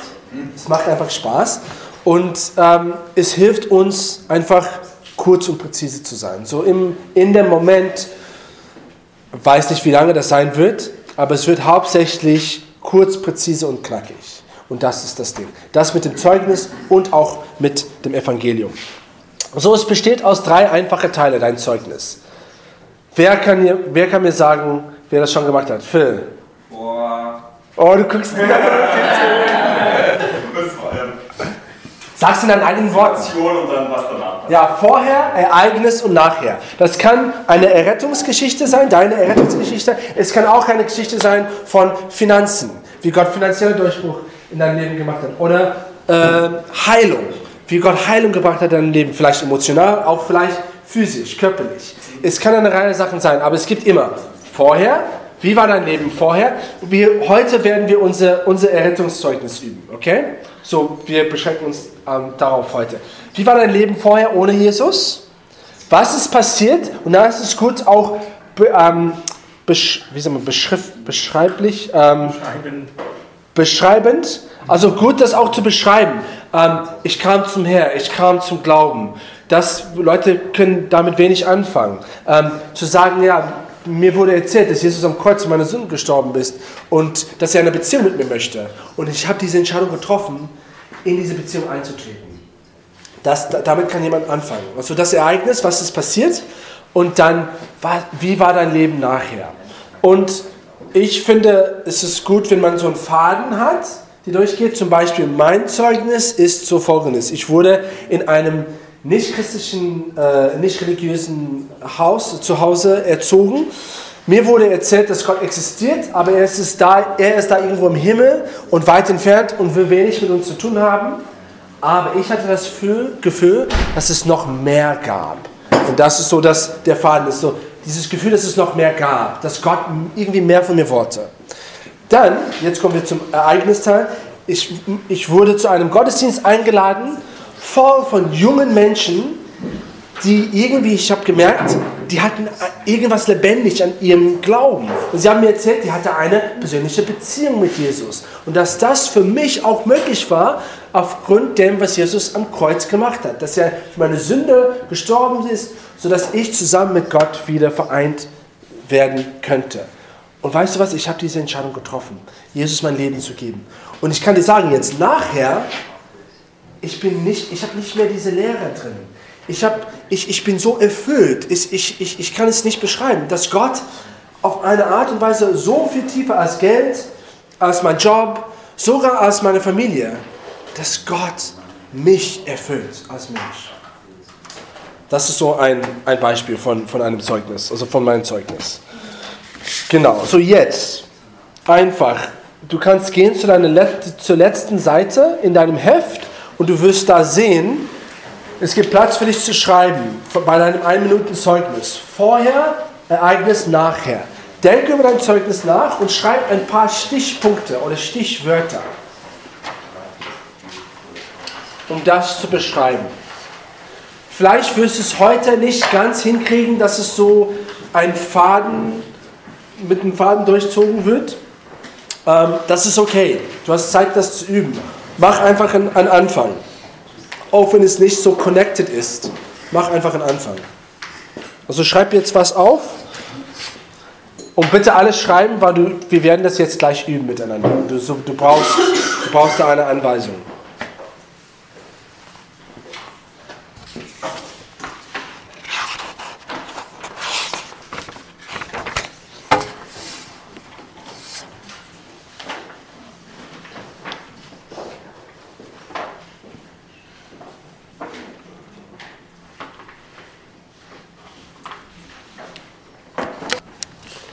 Okay, jetzt kannst du einen Partner schnappen, vielleicht schnell zu Ende schreiben. Letztes Wort. Wie gesagt, es kann, kann ganz unspektakulär sein, das ist völlig in Ordnung. Und wir machen einfach einen Anfang. Du wirst kein, kein so geschliffenes, krass, also so gut geübtes Zeugnis haben, aber das ist nicht der Punkt. Okay, finde dir jetzt einen Partner. Und jetzt wird es spaßig. Jetzt fangen wir an mit dem Timer mit 60 Sekunden.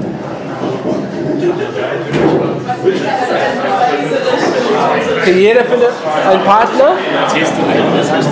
Ja, ich werde dann. Okay, noch nicht anfangen. Ja? Okay, hat jeder einen Partner? Wir werden es zweimal machen, okay.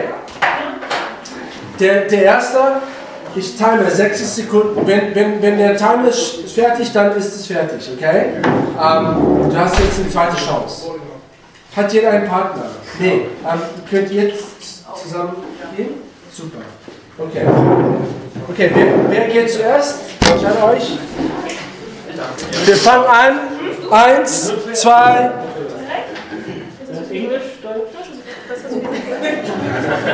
Okay, eins. Okay, eins, zwei, drei, los.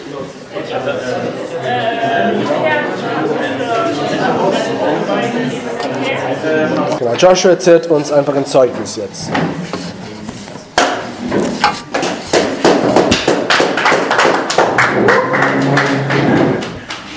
Kein Deutsch, bitte.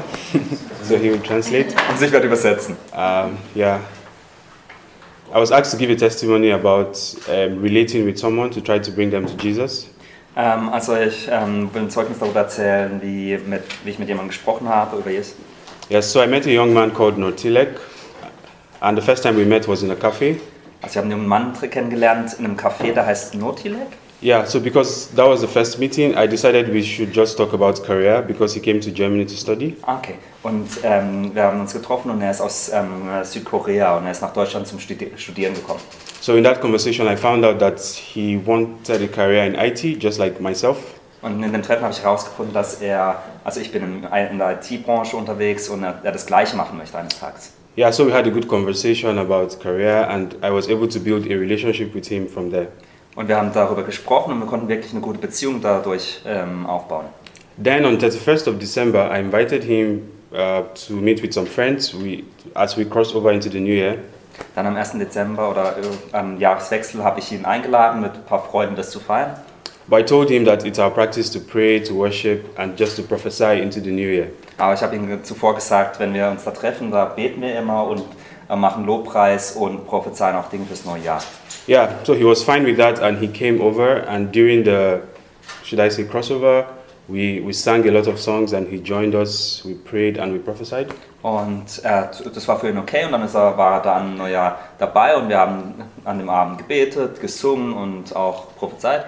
Yeah, he received some prophetic words that night for himself. Und er selbst hat auch, er auch hat selbst ähm, prophetische Worte empfangen. So I invited him to church the next Saturday. But before church, I took time to share the gospel with him because I said, if you're going to come to church, you need to know what you believe. Ähm, und dann habe ich ihn zur Gemeinde eingeladen die Woche darauf, aber ich habe mich zuvor dann auch noch mit ihm getroffen und habe gesagt, wenn du in die Gemeinde kommst, dann möchte ich dir erst erzählen, was wir eigentlich glauben und habe mit ihm das Evangelium geteilt. Yeah, so he was pretty convinced, but he confided in me that because he's, he comes from a Muslim background, he confided in me that he feels it to, to be a betrayal to his family to come to Jesus now. Und dann hat er mir davon erzählt, hat gesagt, eigentlich das macht alles Sinn, aber er fühlt sich auch gleichzeitig irgendwie so, als würde er seine Familie irgendwie zu Hause ähm, ähm, nicht ehren, weil de, er aus einem muslimischen Hintergrund kommt. So I didn't want to push him. I didn't want to force him to say something that he has to face the consequences for. Und ich habe ihn nicht irgendwie da irgendwie reinschubsen wollen und auch nicht irgendwie was ähm, über ihn bestimmen wollen und habe ihn einfach in dem, in dem, an dem Ort gelassen, dass er eben selbst den Entscheidung treffen. But I just encouraged him that Jesus will reveal himself to him. Aber ich habe ihn mu- ermutigt und gesagt, dass Jesus sich selbst ihm zeigen wird. So now he's moved to Nuremberg to continue his studies. Und jetzt wohnt er in Nürnberg und studiert da weiter. Um, he hasn't yet made a decision for Jesus, Er hat jetzt die Entscheidung noch nicht für Jesus getroffen. but I'm hoping that um, the prophetic words he has received, the love of God he has experienced, will eventually bring him to Christ. Aber ich hoffe, dass die prophetischen Worte, die er empfangen hat und die Liebe, der er begegnet ist, dass die ihn dazu führen würden, dass er eines Tages Jesus kennenlernt. Thank you. Awesome. Genau. Und so einfach ist das. Einfach das weitergeben, was du von Gott hast. Sei es ein prophetisches Wort, sei es das Evangelium. Ich liebe, wie Joshua vor dem Gottesdienst das Evangelium erzählt hat. Und das bringt uns jetzt zu dem nächsten Kapitel, Kapitel 6. Und das ist das Feuer weitergeben. Okay? Das Evangelium teilen. So Leute, das Evangelium ist so wichtig. Ohne das Evangelium zu wissen, Leute kommen nicht zum Glauben. Es ist so wichtig, dass wir das immer das Evangelium teilen. Und es gibt vier Gründe, warum Leute das nicht teilen. Sie wissen nicht, wieso sie das teilen sollen. Sie wissen nicht, mit wem sie das teilen sollen. Sie wissen nicht, was sie teilen sollen. Und sie wissen auch nicht, wie sie es teilen sollen. Und in der ersten Hälfte dieses Trainings haben wir euch Antworten gegeben für die ersten zwei. Also wieso wir das Evangelium teilen, unsere Motivation zu brennen und mit wem wir das teilen. Du hast jetzt deine Gnadenliste, die Menschen, wofür du betest. Und jetzt kümmern wir uns, kümmern wir uns um die, die letzten zwei. Also was du sagst und wie. Quasi das Evangelium in eine Minute. Was und wie. Bevor wir dazu kommen, ein paar Schlüsselpunkte beim Evangelium. Und das ist wichtig. Also das Evangelium kann auf verschiedene Arten kommuniziert werden. Und wie du sehen wirst, das eine Minute Evangelium ist so ein Skelett und es, ist, es hat vier Stichpunkte. Und wie du das sagst, ist auch ein bisschen flexibel, was ich schön finde. So, wir werden dir nicht sagen, Wort für Wort, wie das geht, sondern nur vier Stichpunkte. Und du kannst dann je nach Situation, je nach Leitung des Heiligen Geistes sagen, was Gott dir weitergibt zu sagen. Aber es gibt so ein paar, so vom Inhalt her ein paar Punkte, die wichtig sind. Ähm, weil wir können dann, wenn, wenn, es, wenn wir Menschenangst haben oder wir schlecht vorbereitet sind, können wir auch ein schwaches Evangelium teilen. Und das wollen wir nicht. Okay, so diese Punkte, denkt daran, haben Sie im Hinterkopf.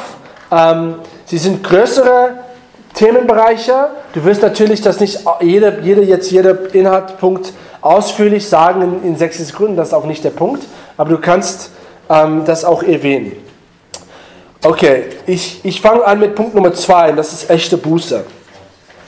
Das ist so wichtig, dass Leute verstehen, dass wenn sie zu Jesus kommen, das heißt, sie drehen um.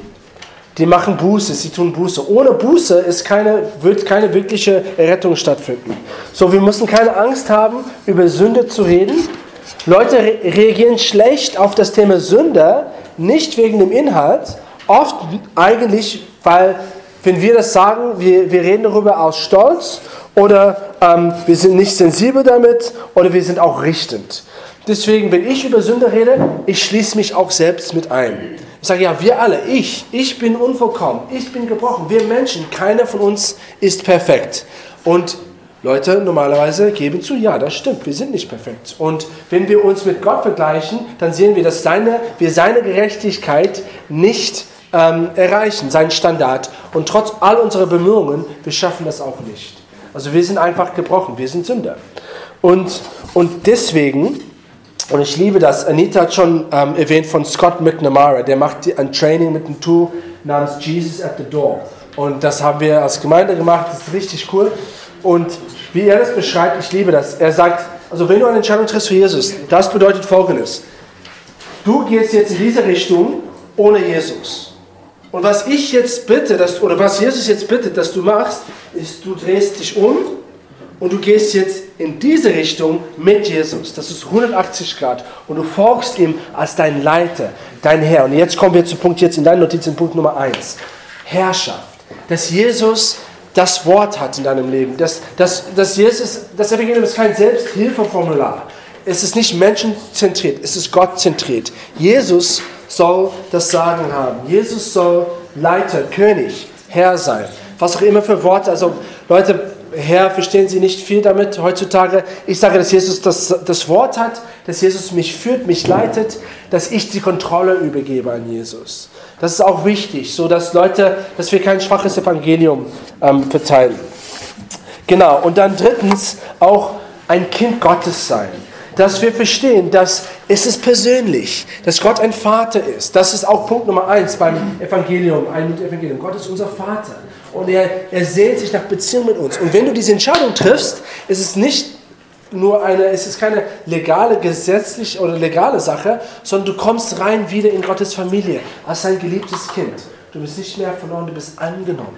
Und das auch zu erwähnen, dass man ein neues Leben hat, eine neue Identität als Kind Gottes, als, als okay, jetzt folgendes wirst du wahrscheinlich in dem Moment nicht sagen, es ist ein bisschen theologisch entwickelt, aber eine neue Identität. Dass man heil, kein Sünde, Sünde, Sünde, Sünder ist, sondern Heiliger. Ähm, was ich oft sage, ist, die Kraft Gottes kommt und er hilft dir, ein heiliges Leben zu führen. Und du wirst jetzt in dir merken, dass was anders sein wird.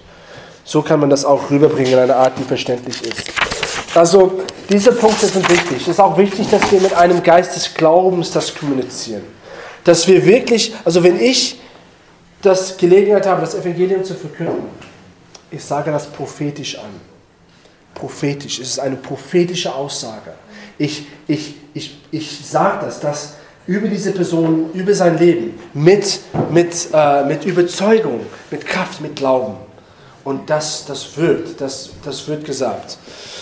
Ähm, genau, also eine letzte Anmerkung. Hier steht eine Geschichte von einem Mann aus Asien, der in ein Restaurant ging immer zum Mittagessen und er hat wurde immer vom, vom Restaurant, vom ähm, Eigentümer gefragt, ob er ein Ei haben möchte oder nicht. Und er war ein bisschen sparsam als Mensch, er hat immer gesagt, nein, lieber kein Ei für mich. Dann hat er dann später Restaurants gewechselt und ging immer in ein anderes Restaurant. Und nach einer Weile seine Frau hat gemerkt, dass er jetzt bei seinem Essen immer ein Ei bestellt, wo er zuvor kein Ei bestellt hat. Und sie hat ihn gefragt, warum? Und er eigentlich hat er das nicht ganz realisiert, dass er das überhaupt macht. Und als ich nachgedacht habe darüber, ist es ihm bewusst geworden, dass der Eigentümer eine andere Frage, ihm, diese neue Eigentümer eine andere Frage ihm gestellt hat. Nicht, möchtest du ein Ei oder nicht, sondern möchtest du zwei Eier oder nur ein Ei? Und dann hat er gesagt, okay, nur, nur ein Ei bitte. Und, und das Prinzip ist einfach, dass man geht davon aus, dass das Mensch das will. Mit dem Evangelium, wir sollen davon ausgehen, dass sie das eigentlich hören wollen. Wir sollen nicht, äh, wir müssen nicht fragen um Erlaubnis. Ah, ist es okay, wenn, darf ich, sondern hey, folgendes ist oft, das Zeugnis ist Brücke dazu. Ja? Das ist passiert bei mir und das ist das Geschichte. Hört dir mal zu. Und du sagst es innerhalb 60 Sekunden, ist kurz und knackig und die Person hat es gehört. Also das Prinzip, lieber zwei, also lieber zwei Eier oder ein Ei, anstatt ein Ei oder keiner. Ja, und dann hast du viel mehr bessere Chancen, dass die Menschen auch das hören. Okay. So, jetzt kommen wir zum Ein-Minuten-Evangelium. Es hat vier Bestandteile. Gott, Sünder, Jesus, Umkehr. Hier steht Buße tun, Umkehr, denke ich, ist besser. Okay?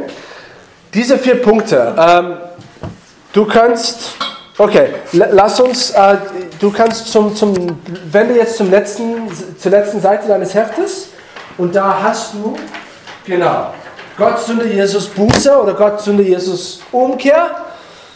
Während ich das jetzt schreibe, kannst du kurz so ein paar Stichpunkte schreiben. Okay, ich, ich sage kurz so, wie ich das sage. Hm? Okay, Gott, wusstest du, Samu, dass Gott ein liebender Vater ist, der dich geschaffen hat. Das ist jetzt der, der Gott da. Er ist ein liebender Vater, der dich geschaffen hat und er möchte eine Beziehung mit dir haben. Okay? Punkt Nummer eins. Aber jede von uns haben, das ist jetzt Sünde, jede von uns haben uns entschieden, unseren eigenen Weg zu gehen. Wir gehen Gottes Weg nicht. Wir haben uns von Gott getrennt durch die doofe Entscheidungen, die wir treffen. Man könnte das auch Sünder nennen. Okay? Siehst du, wie kurz das ist? Jetzt sind wir schon bei Punkt 3.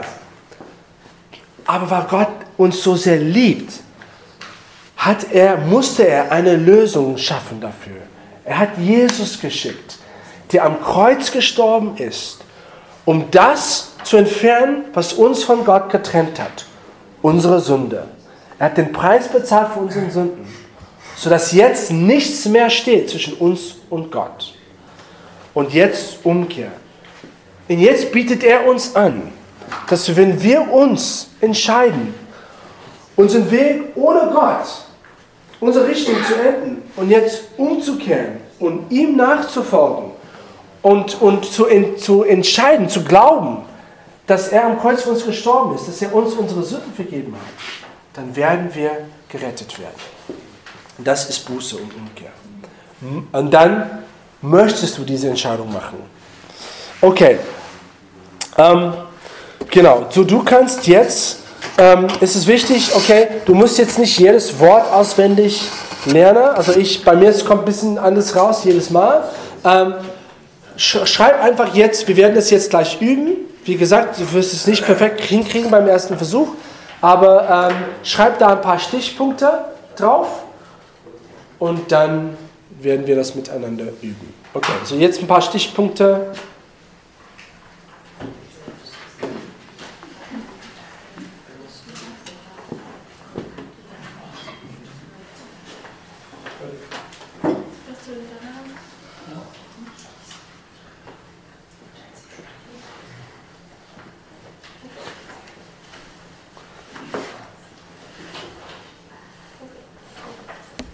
Wir legen einfach los. Ja? Ähm, das wird auch klarer werden, auch beim Erzählen. Und, und dann nach dem Seminar heute wirst du auch Zeit haben, das ähm, für dich zu Hause ein bisschen mehr äh, ja, zu verfeinern.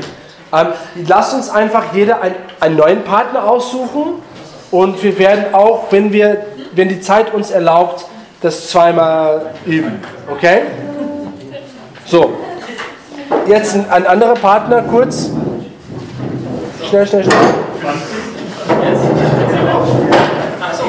Und dann werden wir das üben. War das gut? Kann jemand schon was berichten, wie das war? Ja, gut, nicht gut. So, wie war das? Hä? War super? Okay.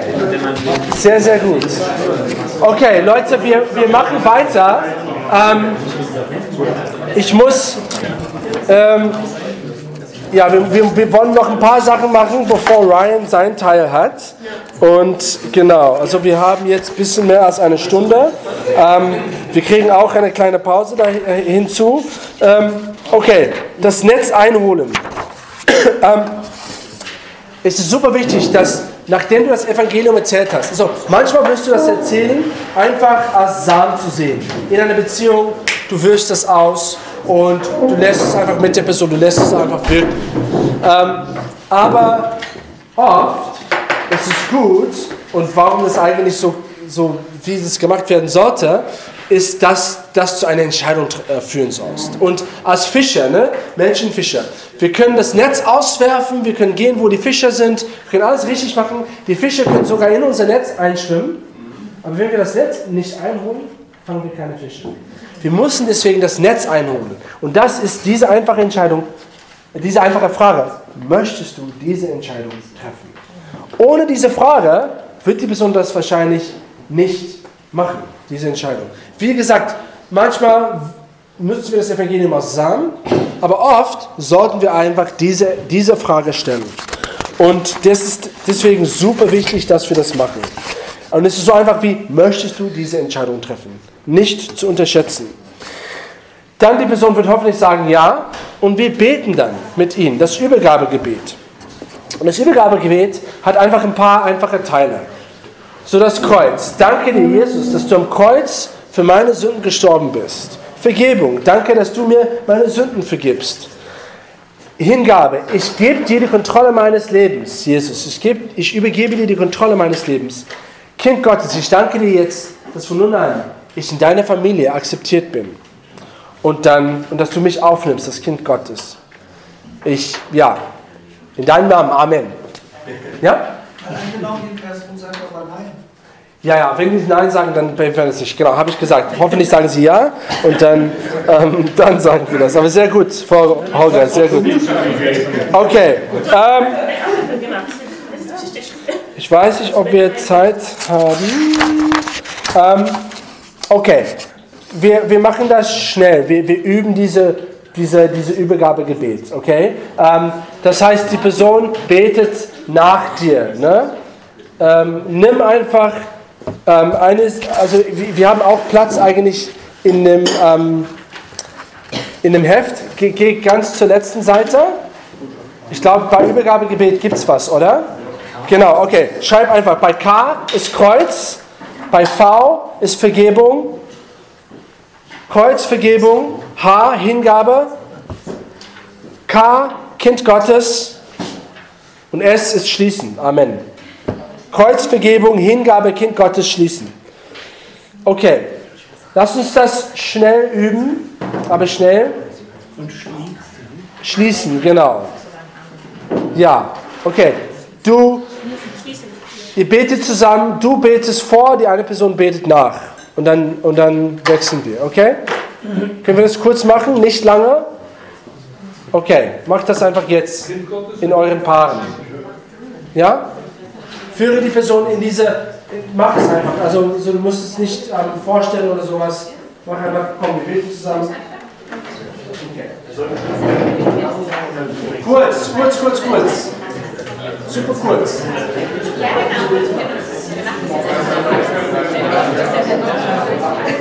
Oder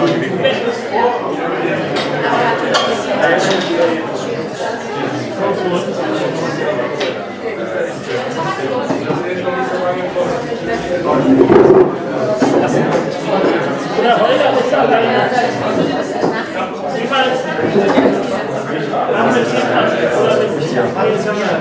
Oder machen wir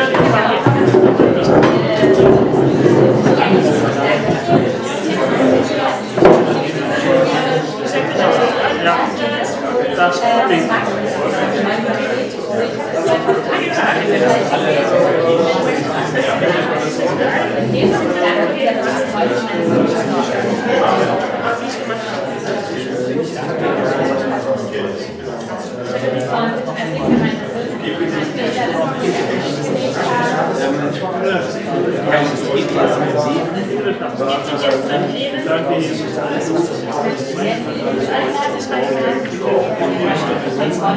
bitte dich um Vergebung. Und danke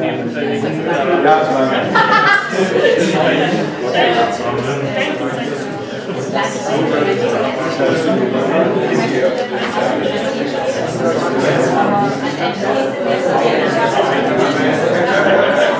für deine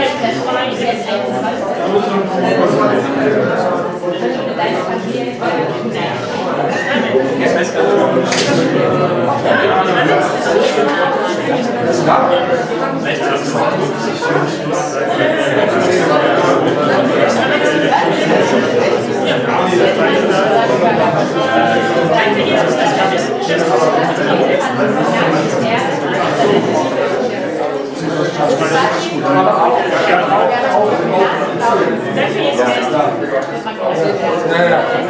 Okay. Ähm, wir gehen weiter. Okay, wir gehen weiter. Wenn du, wenn du noch nicht getauscht hast, dann ist okay. Ähm, du kriegst noch eine Chance. Das war ein sehr, sehr gesamtes Gebet, wenn du, wenn du noch nicht getauscht hast. Okay.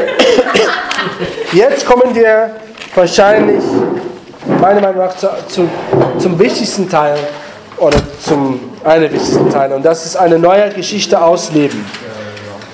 Jetzt geht es um Nachbetreuung. Okay, Nachbetreuung, Follow-up. Die Person hat jetzt diese Entscheidung getroffen und jetzt eine neue Geschichte fängt an. Das soll ausgelegt werden. Und es ist wichtig, dass wir dabei sind, diese, diese Person zu unterstützen dabei. Okay? Wir sind nicht hier, um Konvertierten zu schaffen, sondern Jünger zu machen. Es geht uns nicht um Zahlen, sondern wirklich um Leben, die verändert werden. Dass Menschen der Gemeinde hinzugefügt werden. Und das wollen wir sehen. So, es ist so wichtig, Du musst verstehen, wenn jemand eine Entscheidung für Jesus trifft, die haben diesen heiligen Moment. Und dann danach, sie gehen nach Hause und ihr Leben ist immer noch chaotisch. Vielleicht sind sie in Abhängigkeiten. Sie haben bestimmt keine Menschen um sie herum, die ihnen helfen, Jesus zu folgen. Die gehen zurück, nicht nur in einen Kampf. Und der Teufel wird alles versuchen, sie wegzukriegen von diesem neuen Weg. Wir müssen verstehen, ab diesem Moment, diese Person tritt in einen geistlichen Kampf. Und es ist so wichtig, dass wir sind, dabei sind mit zwei Sachen. Nummer eins mit Gebet. Wir haben in der Gemeinde eine Gruppe, die per WhatsApp benachrichtigt wird, wenn jemand eine Entscheidung für Jesus trifft. Und diese Gruppe hat sich verpflichtet, für diese, diese Leute zu beten. Weil wir daran glauben, es ist so wichtig, dass sie Gebetsschutz haben. So jede Leute in unserer Gemeinde, jeder VIP, der durch unsere Gemeinde eine Entscheidung für Jesus trifft, wird für diese Person gebetet von mehreren Menschen. Weil Gebetsschutz ist so wichtig. So Gebet ist Nummer eins. Und du, wenn du jemanden zum Glauben führst, das ist so wichtig, dass du betest. Okay? Dass, dass, dass der Heilige Geist da eintritt. Zweitens, Follow-up. Okay? Ähm, Follow-up ist, ist so wichtig. Wir, Scott McNamara hat, hat total, als er darüber geredet hat, hat es total für mich so ein, ein, Klick gemacht und ein Shift gemacht in, meinem, in, in, in, in meinen Gedanken. Ähm, wir sollen auch, genau wie mutig wir sind beim Evangelium erzählen, wir sollen auch beim Follow-up mutig sein. Oft davor war ich ängstlich und ich habe mich irgendwie entschuldigt. Wenn jemand diese Entscheidung getroffen hat, habe ich gesagt, zum Beispiel auf der Straße, oh, ähm, ich weiß, Datenschutz und so, ist es okay, aber wenn ich deine Nummer kriege, ähm, vielleicht, wenn du möchtest, können wir Kontakt aufnehmen. Oder wenn es ein Freund ist, der, der, den ich schon kenne, ähm, okay, du hast diese Entscheidung getroffen, aber wenn du möchtest, wir könnten uns treffen und so weiter und so fort. Und ich war sehr so, ähm, ich habe mich immer so schlecht gefühlt dafür. Und jetzt genau, genau nicht so, weil, weil das, das, das, das bringt keine Frucht. Du musst verstehen, das ist ein Kampf. Und es ist so wichtig, dass du präsent bist im Leben dieses, dieser Person. So, so jetzt, ich sage, hey, cool, dass du diese Entscheidung getroffen hast. Weißt du was? Lass uns Nummern austauschen, wenn, wenn ich die Person nicht kenne. Oder wenn ich die schon kenne. Weißt du was? Wir haben Kontakt. Lass uns uns treffen. Und, und das sagst du dann sowieso, dass, ob du die Person kennst oder nicht. Lass uns uns treffen. Weißt du was? Jetzt war ein heiliger Moment. War super cool. Du hast die Entscheidung getroffen, das wichtigste Entscheidung dein ganzes Leben. Aber ich möchte mit dir treffen, morgen oder übermorgen Statistiken zeigen, innerhalb der ersten 48 Sek ähm, Sekunden, Stunden, ähm, ist das lebensentscheidend. Wir sollen versuchen, innerhalb der ersten 48 Stunden uns mit ihm zu treffen. Und ich sage folgendes. Und wir gucken nochmal diese Entscheidung in Ruhe durch. Und du kannst dann in Ruhe sehen, genau was für eine Entscheidung du getroffen hast. Wir haben eine App und auch als, als Handbuch, äh, als Heft, in der Gemeinde, die wir nutzen. Das heißt One-to-One. Es ist auf Dutzende Sprachen. In der App, es hat mehrere Sprachen. Es ist jetzt sehr Deutsch. Es hat alles Mögliche. Und One-to-One. Es ist in dein Heft, aber schreib es doch mal auf. One-to-One, kostenlos, iPhone und Android.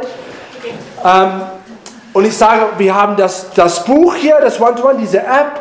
Lass uns uns nochmal treffen und wir können in Ruhe durchgehen, diese Entscheidung, die du getroffen hast. Weil das erste Kapitel ist Errettung.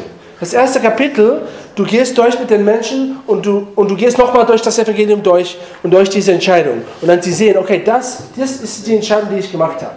Aber vielleicht haben sie nicht alles verstanden. Im Geist wurden sie bewegt und sie haben eine Entscheidung getroffen, aber mit dem, der Verstand ist vielleicht noch ein bisschen hinterher. Ähm, wir haben, also One-to-One habe ich mit Samu durchgemacht. Also wir haben das jetzt zu Ende gemacht. Äh, ich ich habe One-to-One mit mehreren Menschen gemacht. Eine jede Woche. Wir haben uns getroffen zum Mittagessen und jede Woche haben wir uns getroffen und wir sind, es ist sieben Kapitel, ähm, genau acht Kapitel, aber wir machen das erste Kapitel nicht, weil das wurde hinzugefügt und ähm, ja, es ist nicht so unbedingt nötig, also sieben Kapitel. Und ähm, das schafft auch ein Fundament für das Leben. Die Themen sind Rettung, dann Herrschaft, Umkehr, Taufe, Bibel und Gebet, Gemeinde, Jüngerschaft. Und das, da, da schaffst du stabile Fundamente für diese Person. Die haben dich als Begleitperson. Du bist da, Fragen zu beantworten, mit ihnen zu beten. Und das ist, wie wir Jünger machen. Billy Graham hat Folgendes gesagt. Du hast jetzt einen, jemanden zum Glauben geführt. Super. Du hast jetzt die 5% der Arbeit geschafft. Jetzt liegt vor dir der 95% der Arbeit, ein Jünger zu machen. Und Leute, weißt du was? Das ist so ein Privileg. Mein Herz brennt dafür. Ich gehe auf die Straßen nicht, um Entscheidungen zu sehen. Ich gehe auf die Straßen, um Menschen zu Jünger zu machen. Ich weiß, heute geht es nicht um Straßenevangelisation, es geht um Beziehungsevangelisation, aber ich gehe auch in eine Beziehung, um Jünger zu machen. Und ich habe den Preis, um, we say in English, I've counted the cost. Und ich will alles geben, dass Menschen zum Glauben kommen und dass sie auch in Jüngerschaft gemacht werden. Ich weiß, es ist ein Zeitopfer. Aber Leute, ich kann euch sagen, wir haben viel über Evangelisation geredet. Noch besser als Evangelisation ist Jüngerschaft. Das sage ich euch. Ich habe das Privileg gehabt, jetzt mehrere Leute in letzter Zeit zum Glauben zu führen. Besser als diese Entscheidungen, diese Momente ist Jüngerschaft. Ist es besser. Ist es so viel besser zu sehen, dass jemand Schritte nimmt, Jesus nachzumachen, dass sie in die Gemeinde kommen. Es gibt nichts Besseres als das. So, meine Ermutigung für uns, lasst uns vorsätzlich gezielt sein, intentional sein, auch wirklich Zeit opfern, um Menschen zu Jünger zu machen. Okay, ähm, genau. So, ein paar äh, praktische Punkte. Gebet, hier ist in deinem, deinem, deinem Heft. Also du betest mit der Person Übergabegebet, dann tauschst du Kontaktinformationen aus. Dann Zeugnis, das ist super wichtig. Ähm, Leute haben, wenn sie zum Glauben kommen, die haben immer noch die meisten VIPs um sich herum. Sie werden noch nie in ihrem Leben mehr VIPs um sich herum haben. Alle ihre Freunde sind noch VIPs meistens. Das ist die Chance, ihr Zeugnis zu erzählen. Und ich sage, hey, weißt du was? Cool, dass du das heute gemacht hast, diese Entscheidung. Du kannst jetzt deinen Freunden erzählen, was heute bei dir passiert ist. Und ohne dass sie das wissen, sie werden ihr Zeugnis erzählen. Sie wissen nicht, dass es ihr Zeugnis ist. Du sagst einfach, erzähl das, was dir heute passiert ist, gebe es einfach weiter, aber es ist ihr Zeugnis. Und dadurch auch wird das, das Netzwerk, also werden mehr Leute zum Glauben kommen. Okay, Follow-up, du machst einen Termin, du triffst dich einmal die Woche, würde ich empfehlen, und dann die nächsten Schritte, so wie Taufe, Taufe im Wasser, Taufe im Heiligen Geist, auch Hingabe, Bibellesen, Gebet. Das wird alles durch die App auch ähm, gemacht, aber auch natürlich organisch wir, wir, kriegen, wir, wir, stellen sicher, dass die Leute diese Meilensteine auch durchgehen. Ähm, da gibt es auch Tipps für, für Bibel, zum Beispiel YouVersion an, an, in, in dem iPhone oder auf dem ähm, Android. Ist super, ist kostenlos als Bibel. Ähm, auch One-to-One -One ist super. Und dann Gemeinschaft, dass sie in die Gemeinde kommen, zum Treffpunkt, zum Gottesdienst. Das ist auch super wichtig. Ähm, genau, hier ein paar kurze Punkte. Achte auf die Zeit, wenn du jetzt kurz Kontaktdaten austauschst und so, fangen jetzt nicht eine lange Rede zu reden über, machen es über Jüngerschaft und so, einfach mach den nächsten Termin und dann kannst du da alles in Ruhe besprechen. Sei entspannt, ähm, genau, und auch gut ist, dass du die Person anrufst. Wenn du, wenn du, wenn, wenn du ihre Nummer nicht hast, ich trage die Nummer ein und dann ich sage, ich rufe dich an, jetzt zu, zu sehen, ob es stimmt, die Nummer. Okay, das ist auch wichtig, so ein kleiner Tipp. Ähm, genau, aber Leute, Jüngerschaft, so wie spannend Evangelisation ist und, und, und alles, die Geschichten, die wir erzählt haben, Jüngerschaft ist noch besser. So, meine Ermutigung für dich. Mach einen Switch in deinem Kopf. Bist du bereit, auch den Preis zu bezahlen, Jünger zu machen? Darum geht es, Jünger zu machen. Es ist ein Prozess. Evangelisation, Jüngerschaft, es ist ein langer Prozess. Genau. Okay. Ähm, jetzt. Ryan wird gleich mit uns ähm, über ähm, Heilung reden. Wir wollen jetzt, wir haben, glaube ich, zehn Minuten, wenn wir das schaffen, dann haben wir eine fünf Minuten Pause, dann kommt Ryan. Ähm, zehn, zwölf Minuten, wir wollen alles zusammenführen, okay? Wir werden einmal, also du wirst jetzt Partner aussuchen, ähm, also such jetzt einen Partner aus, kurz, jeder macht das, Partner, und dann erzähle ich, wie wir das machen. Schnappt euch einen Partner.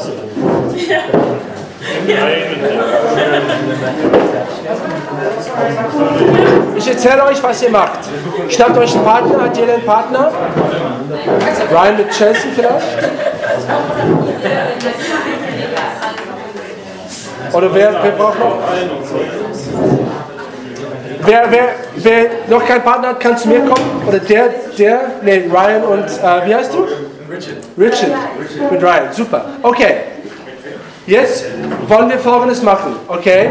Wir machen Zeugnis, Evangelium, Übergabe, Gebet. Ja. Genau, wir wollen alles zusammenführen, okay? Und jeder übt das einmal und dann der andere Person ist dran und macht das. Und ähm, okay, es wird so nicht reibungslos ineinander fließen, ist okay. Es ist so ein bisschen künstlich, ist okay. Wir machen es einfach so. Du erzählst dein Zeugnis, dann sofort danach erzählst du das Evangelium, frag, ob die Person diese Entscheidung treffen möchte. Bitte sag ja und dann betest du, und dann betest du das Übergabegebet, okay? Okay. Wenn die Person Nein sagt, brauche ich das nicht zu beten? Nee, nee, nee, Sie müssen Ja sagen. Okay. Okay. Ist jeder verstanden? Ich werde das timen. Okay? Ähm, Fünf Minuten insgesamt. Aber sagst du nicht nach einer Minute Bescheid, oder? was wollt ihr? Ähm, ich sage am Ende, okay? Jeder, jeder hat fünf Minuten, okay? Okay. Seid ihr soweit? Eins. Zeugnis, Evangelium, Übergabegebet. Eins, zwei, drei, los. Okay, mach machst dein Zeugnis. Ich habe gehört, äh, also jemand hat mir Sorge gemacht und äh, sie fanden ganz gut. Äh, ich hätte eine ISO also gehabt. Ich war da so viel Gefahren.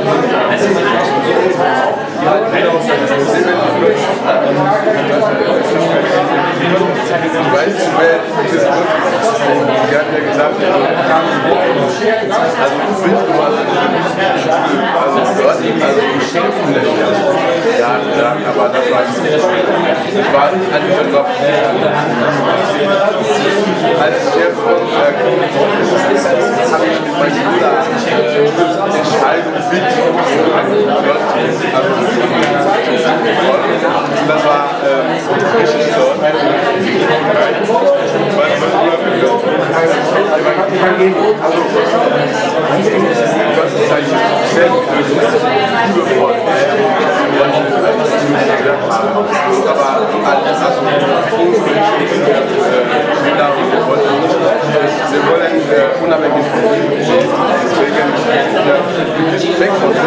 aber hat er dann schon äh, auf die Erde versammelt, dass wir wirklich Nein, nein, nein, ist okay, ist okay. Ich kann mich leider nicht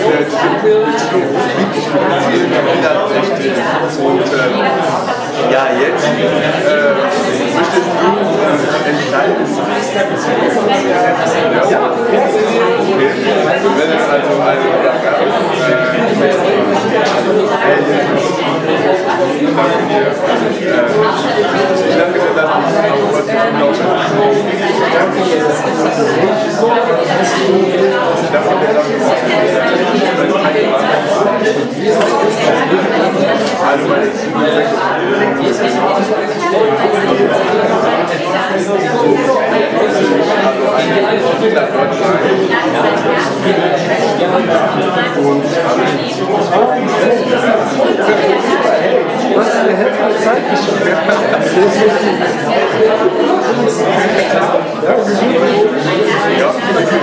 Du ist die Hälfte der Zeit. Du hast zweieinhalb Minuten noch.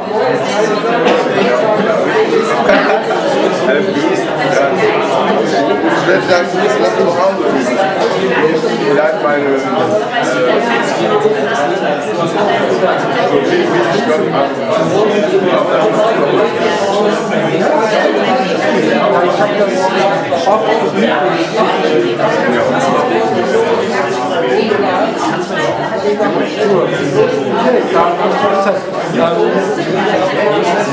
Okay.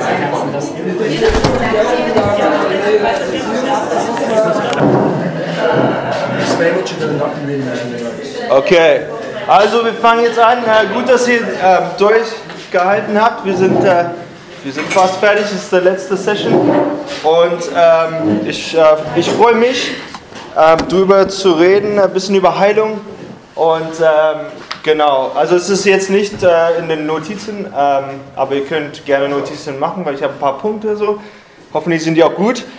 Ähm, genau, ich habe letztens in der Gemeinde ein bisschen über meine Geschichte erzählt, wie es mit mir so mit Wundern angefangen hat. Und äh, das, das war vor ein paar Jahren und äh, das hat wirklich angefangen mit den Beziehungen, die ich zu der Zeit hatte. Also ich arbeite in der Arche ähm, und habe gläubige, gläubige Kollegen, das ist schon cool so. Und ähm, ich und mein Kollege Jan, der auch in der Gemeinde ist, wir haben für eine ganz, ganz liebe muslimische Frau gebetet äh, beim Elterncafé, die Rückenschmerzen hatte. Und als wir gebetet haben, sie war voll offen für Gebet und danach sind die Rückenschmerzen komplett verschwunden. Es war jetzt, ähm, jetzt nicht die allergrößte Heilung oder so, aber für mich war das richtig krass und ich dachte, okay, jetzt geht's los, Leute. Ich werde jetzt für, ich werde jetzt für jeden, jede Person, die ich treffe, also Leute würden in meine Gegenwart niesen und ich würde sagen, kann ich für dich beten? Ähm, also es war, es, es, ich habe wirklich jede Gelegenheit benutzt, so für Leute zu beten. Und äh, ein Kind auf Arbeit zum Beispiel, wir haben einen Toberaum, die, die äh, kämpfen, toben und äh, verletzen sich manchmal so ein bisschen und dann würden wir für die Kinder beten und ganz oft wurden die geheilt. Und das war einfach so wie ein, so wie ein Training für mich. Und ähm, Leute in der Gemeinde, die ich kannte, die würden zu mir sagen, ja, ich bin krank oder ich habe Schmerzen und so. Ich würde sagen, ey, kann ich für dich beten? Und da habe ich auch ganz viele Wunder gesehen. Und ich kann euch sagen und ermutigen, dass die Gemeinde wirklich ein Safe Space ist. Ja. Das ist wirklich, wo ihr das üben könnt, wenn, wenn ihr, ihr kennt Leute aus der Gemeinde, wenn die irgendwie sagen, ja, ich, ich, äh, ich bin krank, ich habe Coronavirus, dann kannst du für die, dann kannst du für die beten. Und das ist äh, auf jeden Fall eine gute Übung. Ähm, hoffentlich klappt es dann auch. Ähm, genau, aber ähm, genau, aber ich, kann, ich muss euch sagen, ihr werdet so viele Wunder erleben, wenn ihr da, also viel mehr da draußen seht. So, wo ihr seid, auf Arbeit oder auf der Straße oder mit Freunden, mit Familien. Ihr werdet da wirklich viel mehr Heilungen sehen, weil Gott möchte diese Menschen einfach begegnen. Also traut euch das zu machen. Und äh, für mich war das nie irgendwie mit Druck verbunden oder so. Ich merke, ich, ich muss das jetzt machen so. Ich habe eigentlich Spaß dabei gehabt. So. Und äh, Natürlich gibt es fast immer Aufregung, man muss sich so ein bisschen überwinden, so klar. Aber wenn wir das als Abenteuer mit Gott betrachten, ja. Dann kann es wirklich auch Spaß machen. Und das bringt mich zu meinem ersten Punkt. Äh, Nummer eins, hab Spaß dabei. Also geh die Sache wirklich entspannt an. Take the pressure off. Du brauchst diesen Druck nicht. Das wird nicht helfen. Und wir sind nicht die Leute, die heilen. Also es geht nicht darum, wie viel Kraft hast du, hast du richtig krassen stille Zeit gemacht, so richtig in Zungen gebetet. Nein, ähm, das ist so, das ist, das ist die Gnade. Also das ist wirklich durch Gnade. Auch wenn du einen schlechten Tag hast, kannst du für jemanden beten und die werden geheilt, weil das hat nichts mit uns zu tun. Das ist, das ist Jesus Kraft in uns durch seine Gnade. Und äh, genau in Lukas 12, 32, ich liebe diese Schriftstelle, da steht, der Vater hat wohlgefallen daran, uns das Königreich zu geben. Also er, er liebt es wirklich, uns das Königreich. Teil von dem Königreich ist es, Heilung, also für Leute zu beten, dass die geheilt werden. Und er hat richtig Spaß dabei, wenn er sieht, dass wir für jemanden beten. Und er ist einfach dabei und er, er liebt es, diese Heilung zu schenken. Das macht ihm, ihm riesige Freude. Und er will, dass wir auch Freude daran haben, dass wir auch richtig Spaß dabei haben. Und das ist echt der Hammer so. Ähm, zweite, mein zweiter Punkt ist, also erster, so hab Spaß. Zweites, no risk, no fun. So, geh, äh, geh ein Risiko ein. Das ist auch mit Spaß verbunden wieder. Gott liebt es, wenn wir Risiken eingehen. Also wenn wir uns in Situationen begeben, wo, wenn, wenn er nicht irgendwie da zum Schein kommt und irgendwas macht, dann stehen wir einfach richtig doof da. Ja. Und er liebt ja, es, weil das ist wirklich der Punkt, wo Glaube anfängt. Und Gott liebt Glaube. Also ich glaube 100%, ich bin überzeugt, dass wenn wir in Glauben handeln, Gott wird es belohnen. Amen. Auch wenn es nicht in dem Moment passiert, so, es wird später passieren, auf jeden Fall 100%. Also Gott ist treu, er belohnt Glaube. Genau, ähm, ich glaube, manchmal tun wir Sachen nicht, weil wir denken, wenn ich, und man, wenn nichts passiert oder ich das irgendwie verbocke oder das nicht hinbekomme, dann kann es irgendwie diese Person schaden oder seine Beziehung zu Gott, zwischen Gott und diesem Menschen, es könnte ihm schaden. So.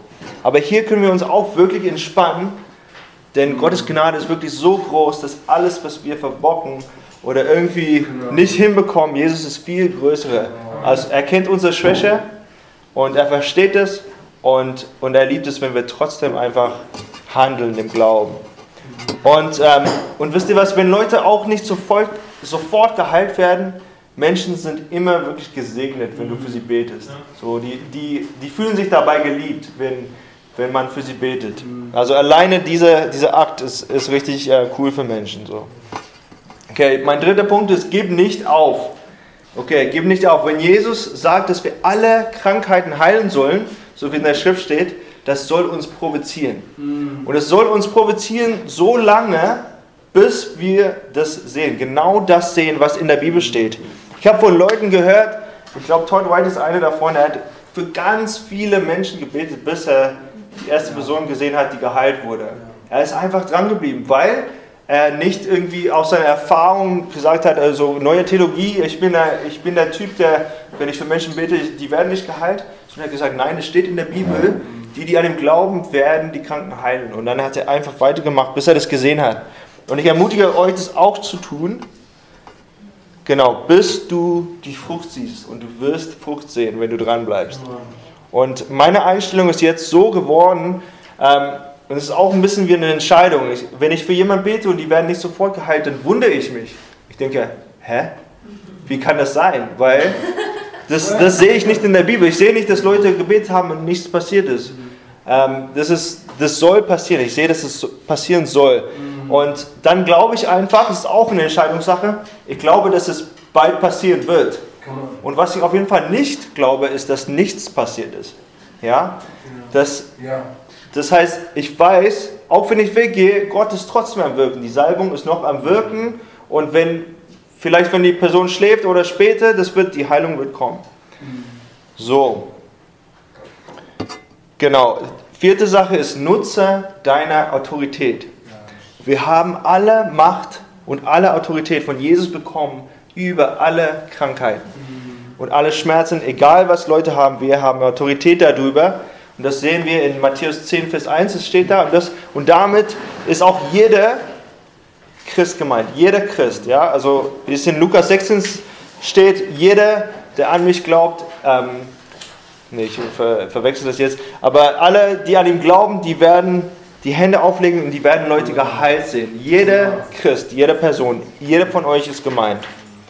Okay, du hast die Autorität in dir, jetzt und zu jeder Zeit. Die Frage ist nur, wirst du das benutzen oder nicht? Also es ist keine Frage, hast du Autorität? Du hast die. Das steht im, im Wort Gottes. Genau, wirst du es benutzen? Okay, und wir sehen, wie Jesus Autorität wirklich aus, so auf Krankheiten ähm, ausgeübt hat. Er befehlt einfach, die Krankheit zu gehen und es muss weichen. Und dann haben die Jünger das abgeguckt von ihm, die haben gesagt, okay, wir machen das genauso, wie er gemacht hat. Und die haben einfach, so wie Petrus, den äh, gelähmten Mann ähm, zu ihm gesagt hat, so in Jesu Namen, steh auf. Und er ist aufgestanden. Und ähm, ja, wir sollen, wir machen das ganz genauso. Wir nehmen Autorität über Krankheit. Wir, wir sollen Gott nicht anflehen und Gott, bitte, bitte heil diese Person. Habe Erbarmen mit dieser Person. Du siehst, wie die leiden. No, nee, da sollen wir nicht so beten, sondern wir nehmen Autorität über die Krankheit. Wir befehlen es zu weichen und zu gehen und dann soll es auch weichen. Wir erwarten das. Und es braucht wirklich kein langes Gebet. Also es ist meistens so, wenn wir unsicher sind, dann fangen wir an ganz lange zu beten so und so bringen so andere Theologie rein und ähm, auch wenn es nicht passiert jetzt, ja, danke, du bist treu und aber das, das brauchen wir nicht. Wir können einfach sicher sein und 15 bis 20 Sekunden, mehr brauchst du nicht. Ganz kurzes Gebet. Also das reicht völlig aus. Also stell dir mal vor, du, du hast eine VIP, sie heißt Johanna und ähm, sie hat dir gerade erzählt, dass sie Knieschmerzen hat. Und du sagst, hey, Johanna, ich glaube, dass Gott immer noch heute heilt. Kann ich für dich beten? Und ähm, sie sagt, okay, ja, mach mal. Dann fragst du, darf ich meine Hand drauflegen? Und sie sagt, okay. Und ähm, du betest ein ganz einfaches Gebet so, Herr, Danke, dass du Johanna wirklich liebst. In Jesu Namen befehle ich diese Schmerzen zu gehen. Knie, sei geheilt in Jesu Namen. Amen. Mehr nicht. Okay. Und dann nimmst du einen Schritt zurück oder stehst auf und du sagst, okay, kannst du es austesten, ob irgendwas besser geworden ist? Und es ist meistens so, dass wenn die Person das wirklich austestet, dann kommt die Heilung. Und deswegen ist es so, so wichtig, dass man nicht einfach betet und sagt, okay, schönen Tag noch oder ähm, du, sollst, du sollst die herausfordern, irgendwas zu machen, was die davor nicht machen konnten oder einfach zu gucken, ist die Schmerzen noch da und ähm, genau. Und wenn eine Besserung da ist, also da hilft diese Skala von 1 bis 10, du sagst, okay, sag mal, du hattest Schmerzen, das war 10, das war sehr doll, wie ist es jetzt so von 1 bis 10? Und dann kannst du merken, ja, es ist ein bisschen besser geworden, okay, darf ich nochmal beten? Dann frag mal, ob du nochmal beten darfst. Ähm, und bis es auf Null wird, bis die komplett geheilt werden oder bis es zu awkward wird. Dann, dann kannst du auch aufhören. Ähm, genau, ich bete, ich bete meistens höchstens dreimal und dann ist es, ist es meistens, äh, das, das ist gut. Ähm, wenn ähm, nichts passiert, dann sage ich, also ich glaube auf jeden Fall, dass irgendwas passiert ist und dass es besser wird. Und ähm, sag, mir, sag mir Bescheid, wenn es besser wird. Und dann gibt es die, das gibt die Chance, dann, dann die Salbung kann weiter irgendwie heilen und dann, wenn das passiert, dann werden die sagen, hey, oder anrufen und sagen, hey, ich wurde geheilt. So. Genau, und das Gleiche hier kannst du machen für eine Person, egal ob sie Kopfschmerzen haben oder Endstadium Krebs haben. Also es ist wirklich, es ist Gott, es ist komplett egal. Alle Krankheit ist gleich. Alle Krankheit ist, in, ist einfach vom Teufel und ähm, das der Teufel will einfach Menschenleben zerstören durch Krankheit, aber Jesus ist gekommen, dass wir Leben haben. Leben in der Fülle. Und deswegen wissen wir, seine Wille ist immer zu heilen. Genau. Und ähm, wenn das Wunder passiert, dann boom, das ist deine Chance, das Evangelium zu teilen. Also Wunder sind wirklich eine Plattform, das Evangelium zu teilen. Wenn das passiert, du musst merken, okay, jetzt Jetzt kann ich von Jesus erzählen. Und dann sagst du, hey Johanna, Jesus hat dich gerade geheilt, das ist voll krass, oder? Ähm, er wollte dir gerade zeigen, wie sehr er dich liebt. Und ähm, er möchte, dass du eine Beziehung mit ihm hast. Und dafür ist er sogar am Kreuz für dich gestorben. Und willst du ihn in dein Leben reinlassen? Ja, es ist perfekte Chance darauf, einfach aufzubauen, von Jesus zu erzählen und dann ist es oft so, dass das Herz einfach weit offen ist, weil die gemerkt haben, okay, das ist übernatürlich, ich kann das nicht abstreiten, Gott gibt es, er ist hier und die können ihn einfach gleich reinlassen. Genau, und es gibt wirklich so viele Chancen, die ihr jeden Tag habt, für Kranken zu beten, in der Familie, auf Arbeit, ähm, einfach egal wo du bist, in der Gemeinde, also wirklich viele, viele Gelegenheiten jeden Tag. Nutzt diese Gelegenheit. Letztens habe ich habe ich drei Heilungen gesehen innerhalb von, glaube zwei Wochen. Und ähm, es war interessant, weil es einfach an verschiedenen Orten war. Eine war die Katharina, wir saßen da, wo Therese sitzt, haben für sie gebetet, die hatte Krebs und wurde geheilt. Das war die erste. Ähm, zweite war ähm, ein Kollege auf Arbeit, so ein Praktikant, der hatte ähm, geprägten Daumen- und Kopfschmerzen. Er hat angefangen mit den Kopfschmerzen, hat gefragt, ob wir für ihn beten kann. Wir haben gebetet und dann haben wir uns erinnert, dass sein Daumen auch wehtut und auch dafür gebetet gleich. Und dann hat er sich richtig gewundert, weil die Schmerzen waren komplett weg, Kopfschmerzen auch weg. Und also diese, er ist nur nicht errettet, aber er hat zum Beispiel am Ende seines Praktikums gesagt, so er hat vorgeschlagen, dass wir, dass wir noch mehr beten in der Arche und so. Also man hat gemerkt, er ist viel offener geworden und so. Ähm, Genau, und dann auch zu Hause, Ruth hatte so ganz tolle Bauchschmerzen in der Woche und ich habe sie gebetet, sie wurde auch geheilt. Also es war, als würde Gott sagen, als würde Gott sagen, ja, egal wo du bist, so, da bin ich und ich möchte, ich bin ready, ähm, mein, mein Reich einfach auszubreiten durch, durch dich, durch euch. Genau. Also, das ist wirklich für jeden von euch und ich ermutige euch, auch wie ähm, Anita gesagt hat, äh, wegen Prophetie, wir sollen uns nach diesen Gaben sehen, das hat Paulus gesagt. Also sehnt euch danach, ähm, strebt danach, tut es einfach, das kommt einfach durch gehorsames Handeln. So, wenn wir das machen, werdet ihr erleben, dass ihr dass ihr die für Kranken beten werdet und die werden geheilt und dann es, es macht einfach richtig Spaß, so, weil diese, diese Freude zu sehen, also stell mir vor, diese, diese Katharina, wie, wie krass das ihr Leben verändert hat, dass dieser Krebs komplett weg ist. Also sie hat ein ganz neues Leben jetzt. So. Die, das, das ist absolut krass. So, wenn das Reich kommt, es endet einfach alles und das ist, ist einfach so stark.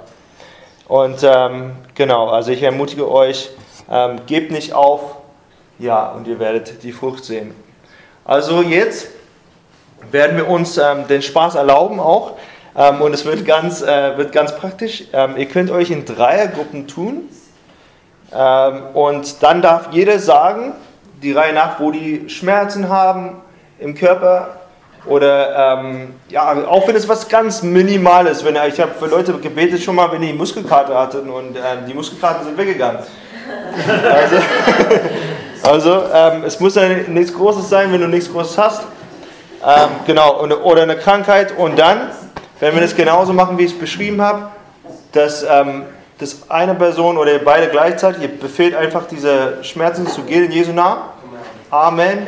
Testet es aus. Und guck mal, ob eine Besserung da ist. Wenn es ein bisschen besser geworden ist, dann nochmal beten. Wenn es komplett besser geworden ist, Halleluja. Und ähm, genau, und dann, ähm, die können es austesten und sagen, wie viel, also diese Skala von 1 bis 10 ist ganz hilfreich da auch. Okay, also ihr könnt jetzt in Dreier, euch in Dreiergruppen tun. Und genau, wer, wer Heilung empfängt, ganz, sei ganz entspannt und empfange einfach. Du musst da nicht irgendwie so dich selbst heilen oder so. Was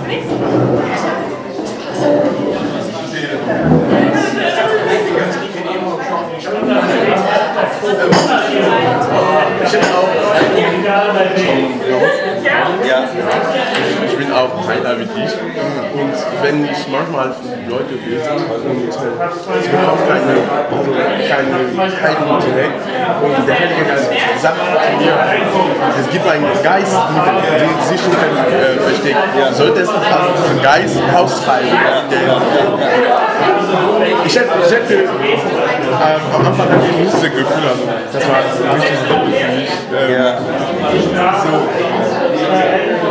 Du hast dich nicht getraut zu Ja. machen? Ja. ja.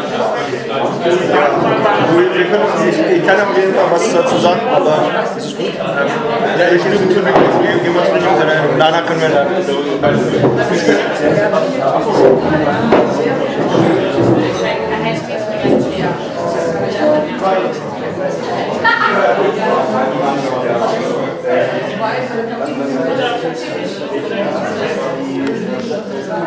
Okay, wer hat, wer hat, wer wurde geheilt? Hey, nee. Was? Sag uns. Was? Ich hatte äh, Knie, Knieschmerzen gehabt. Okay. Ich kann keine Treppe mehr steigen. Und? Und? Hat sich auch runtergerannt. Hey. Okay.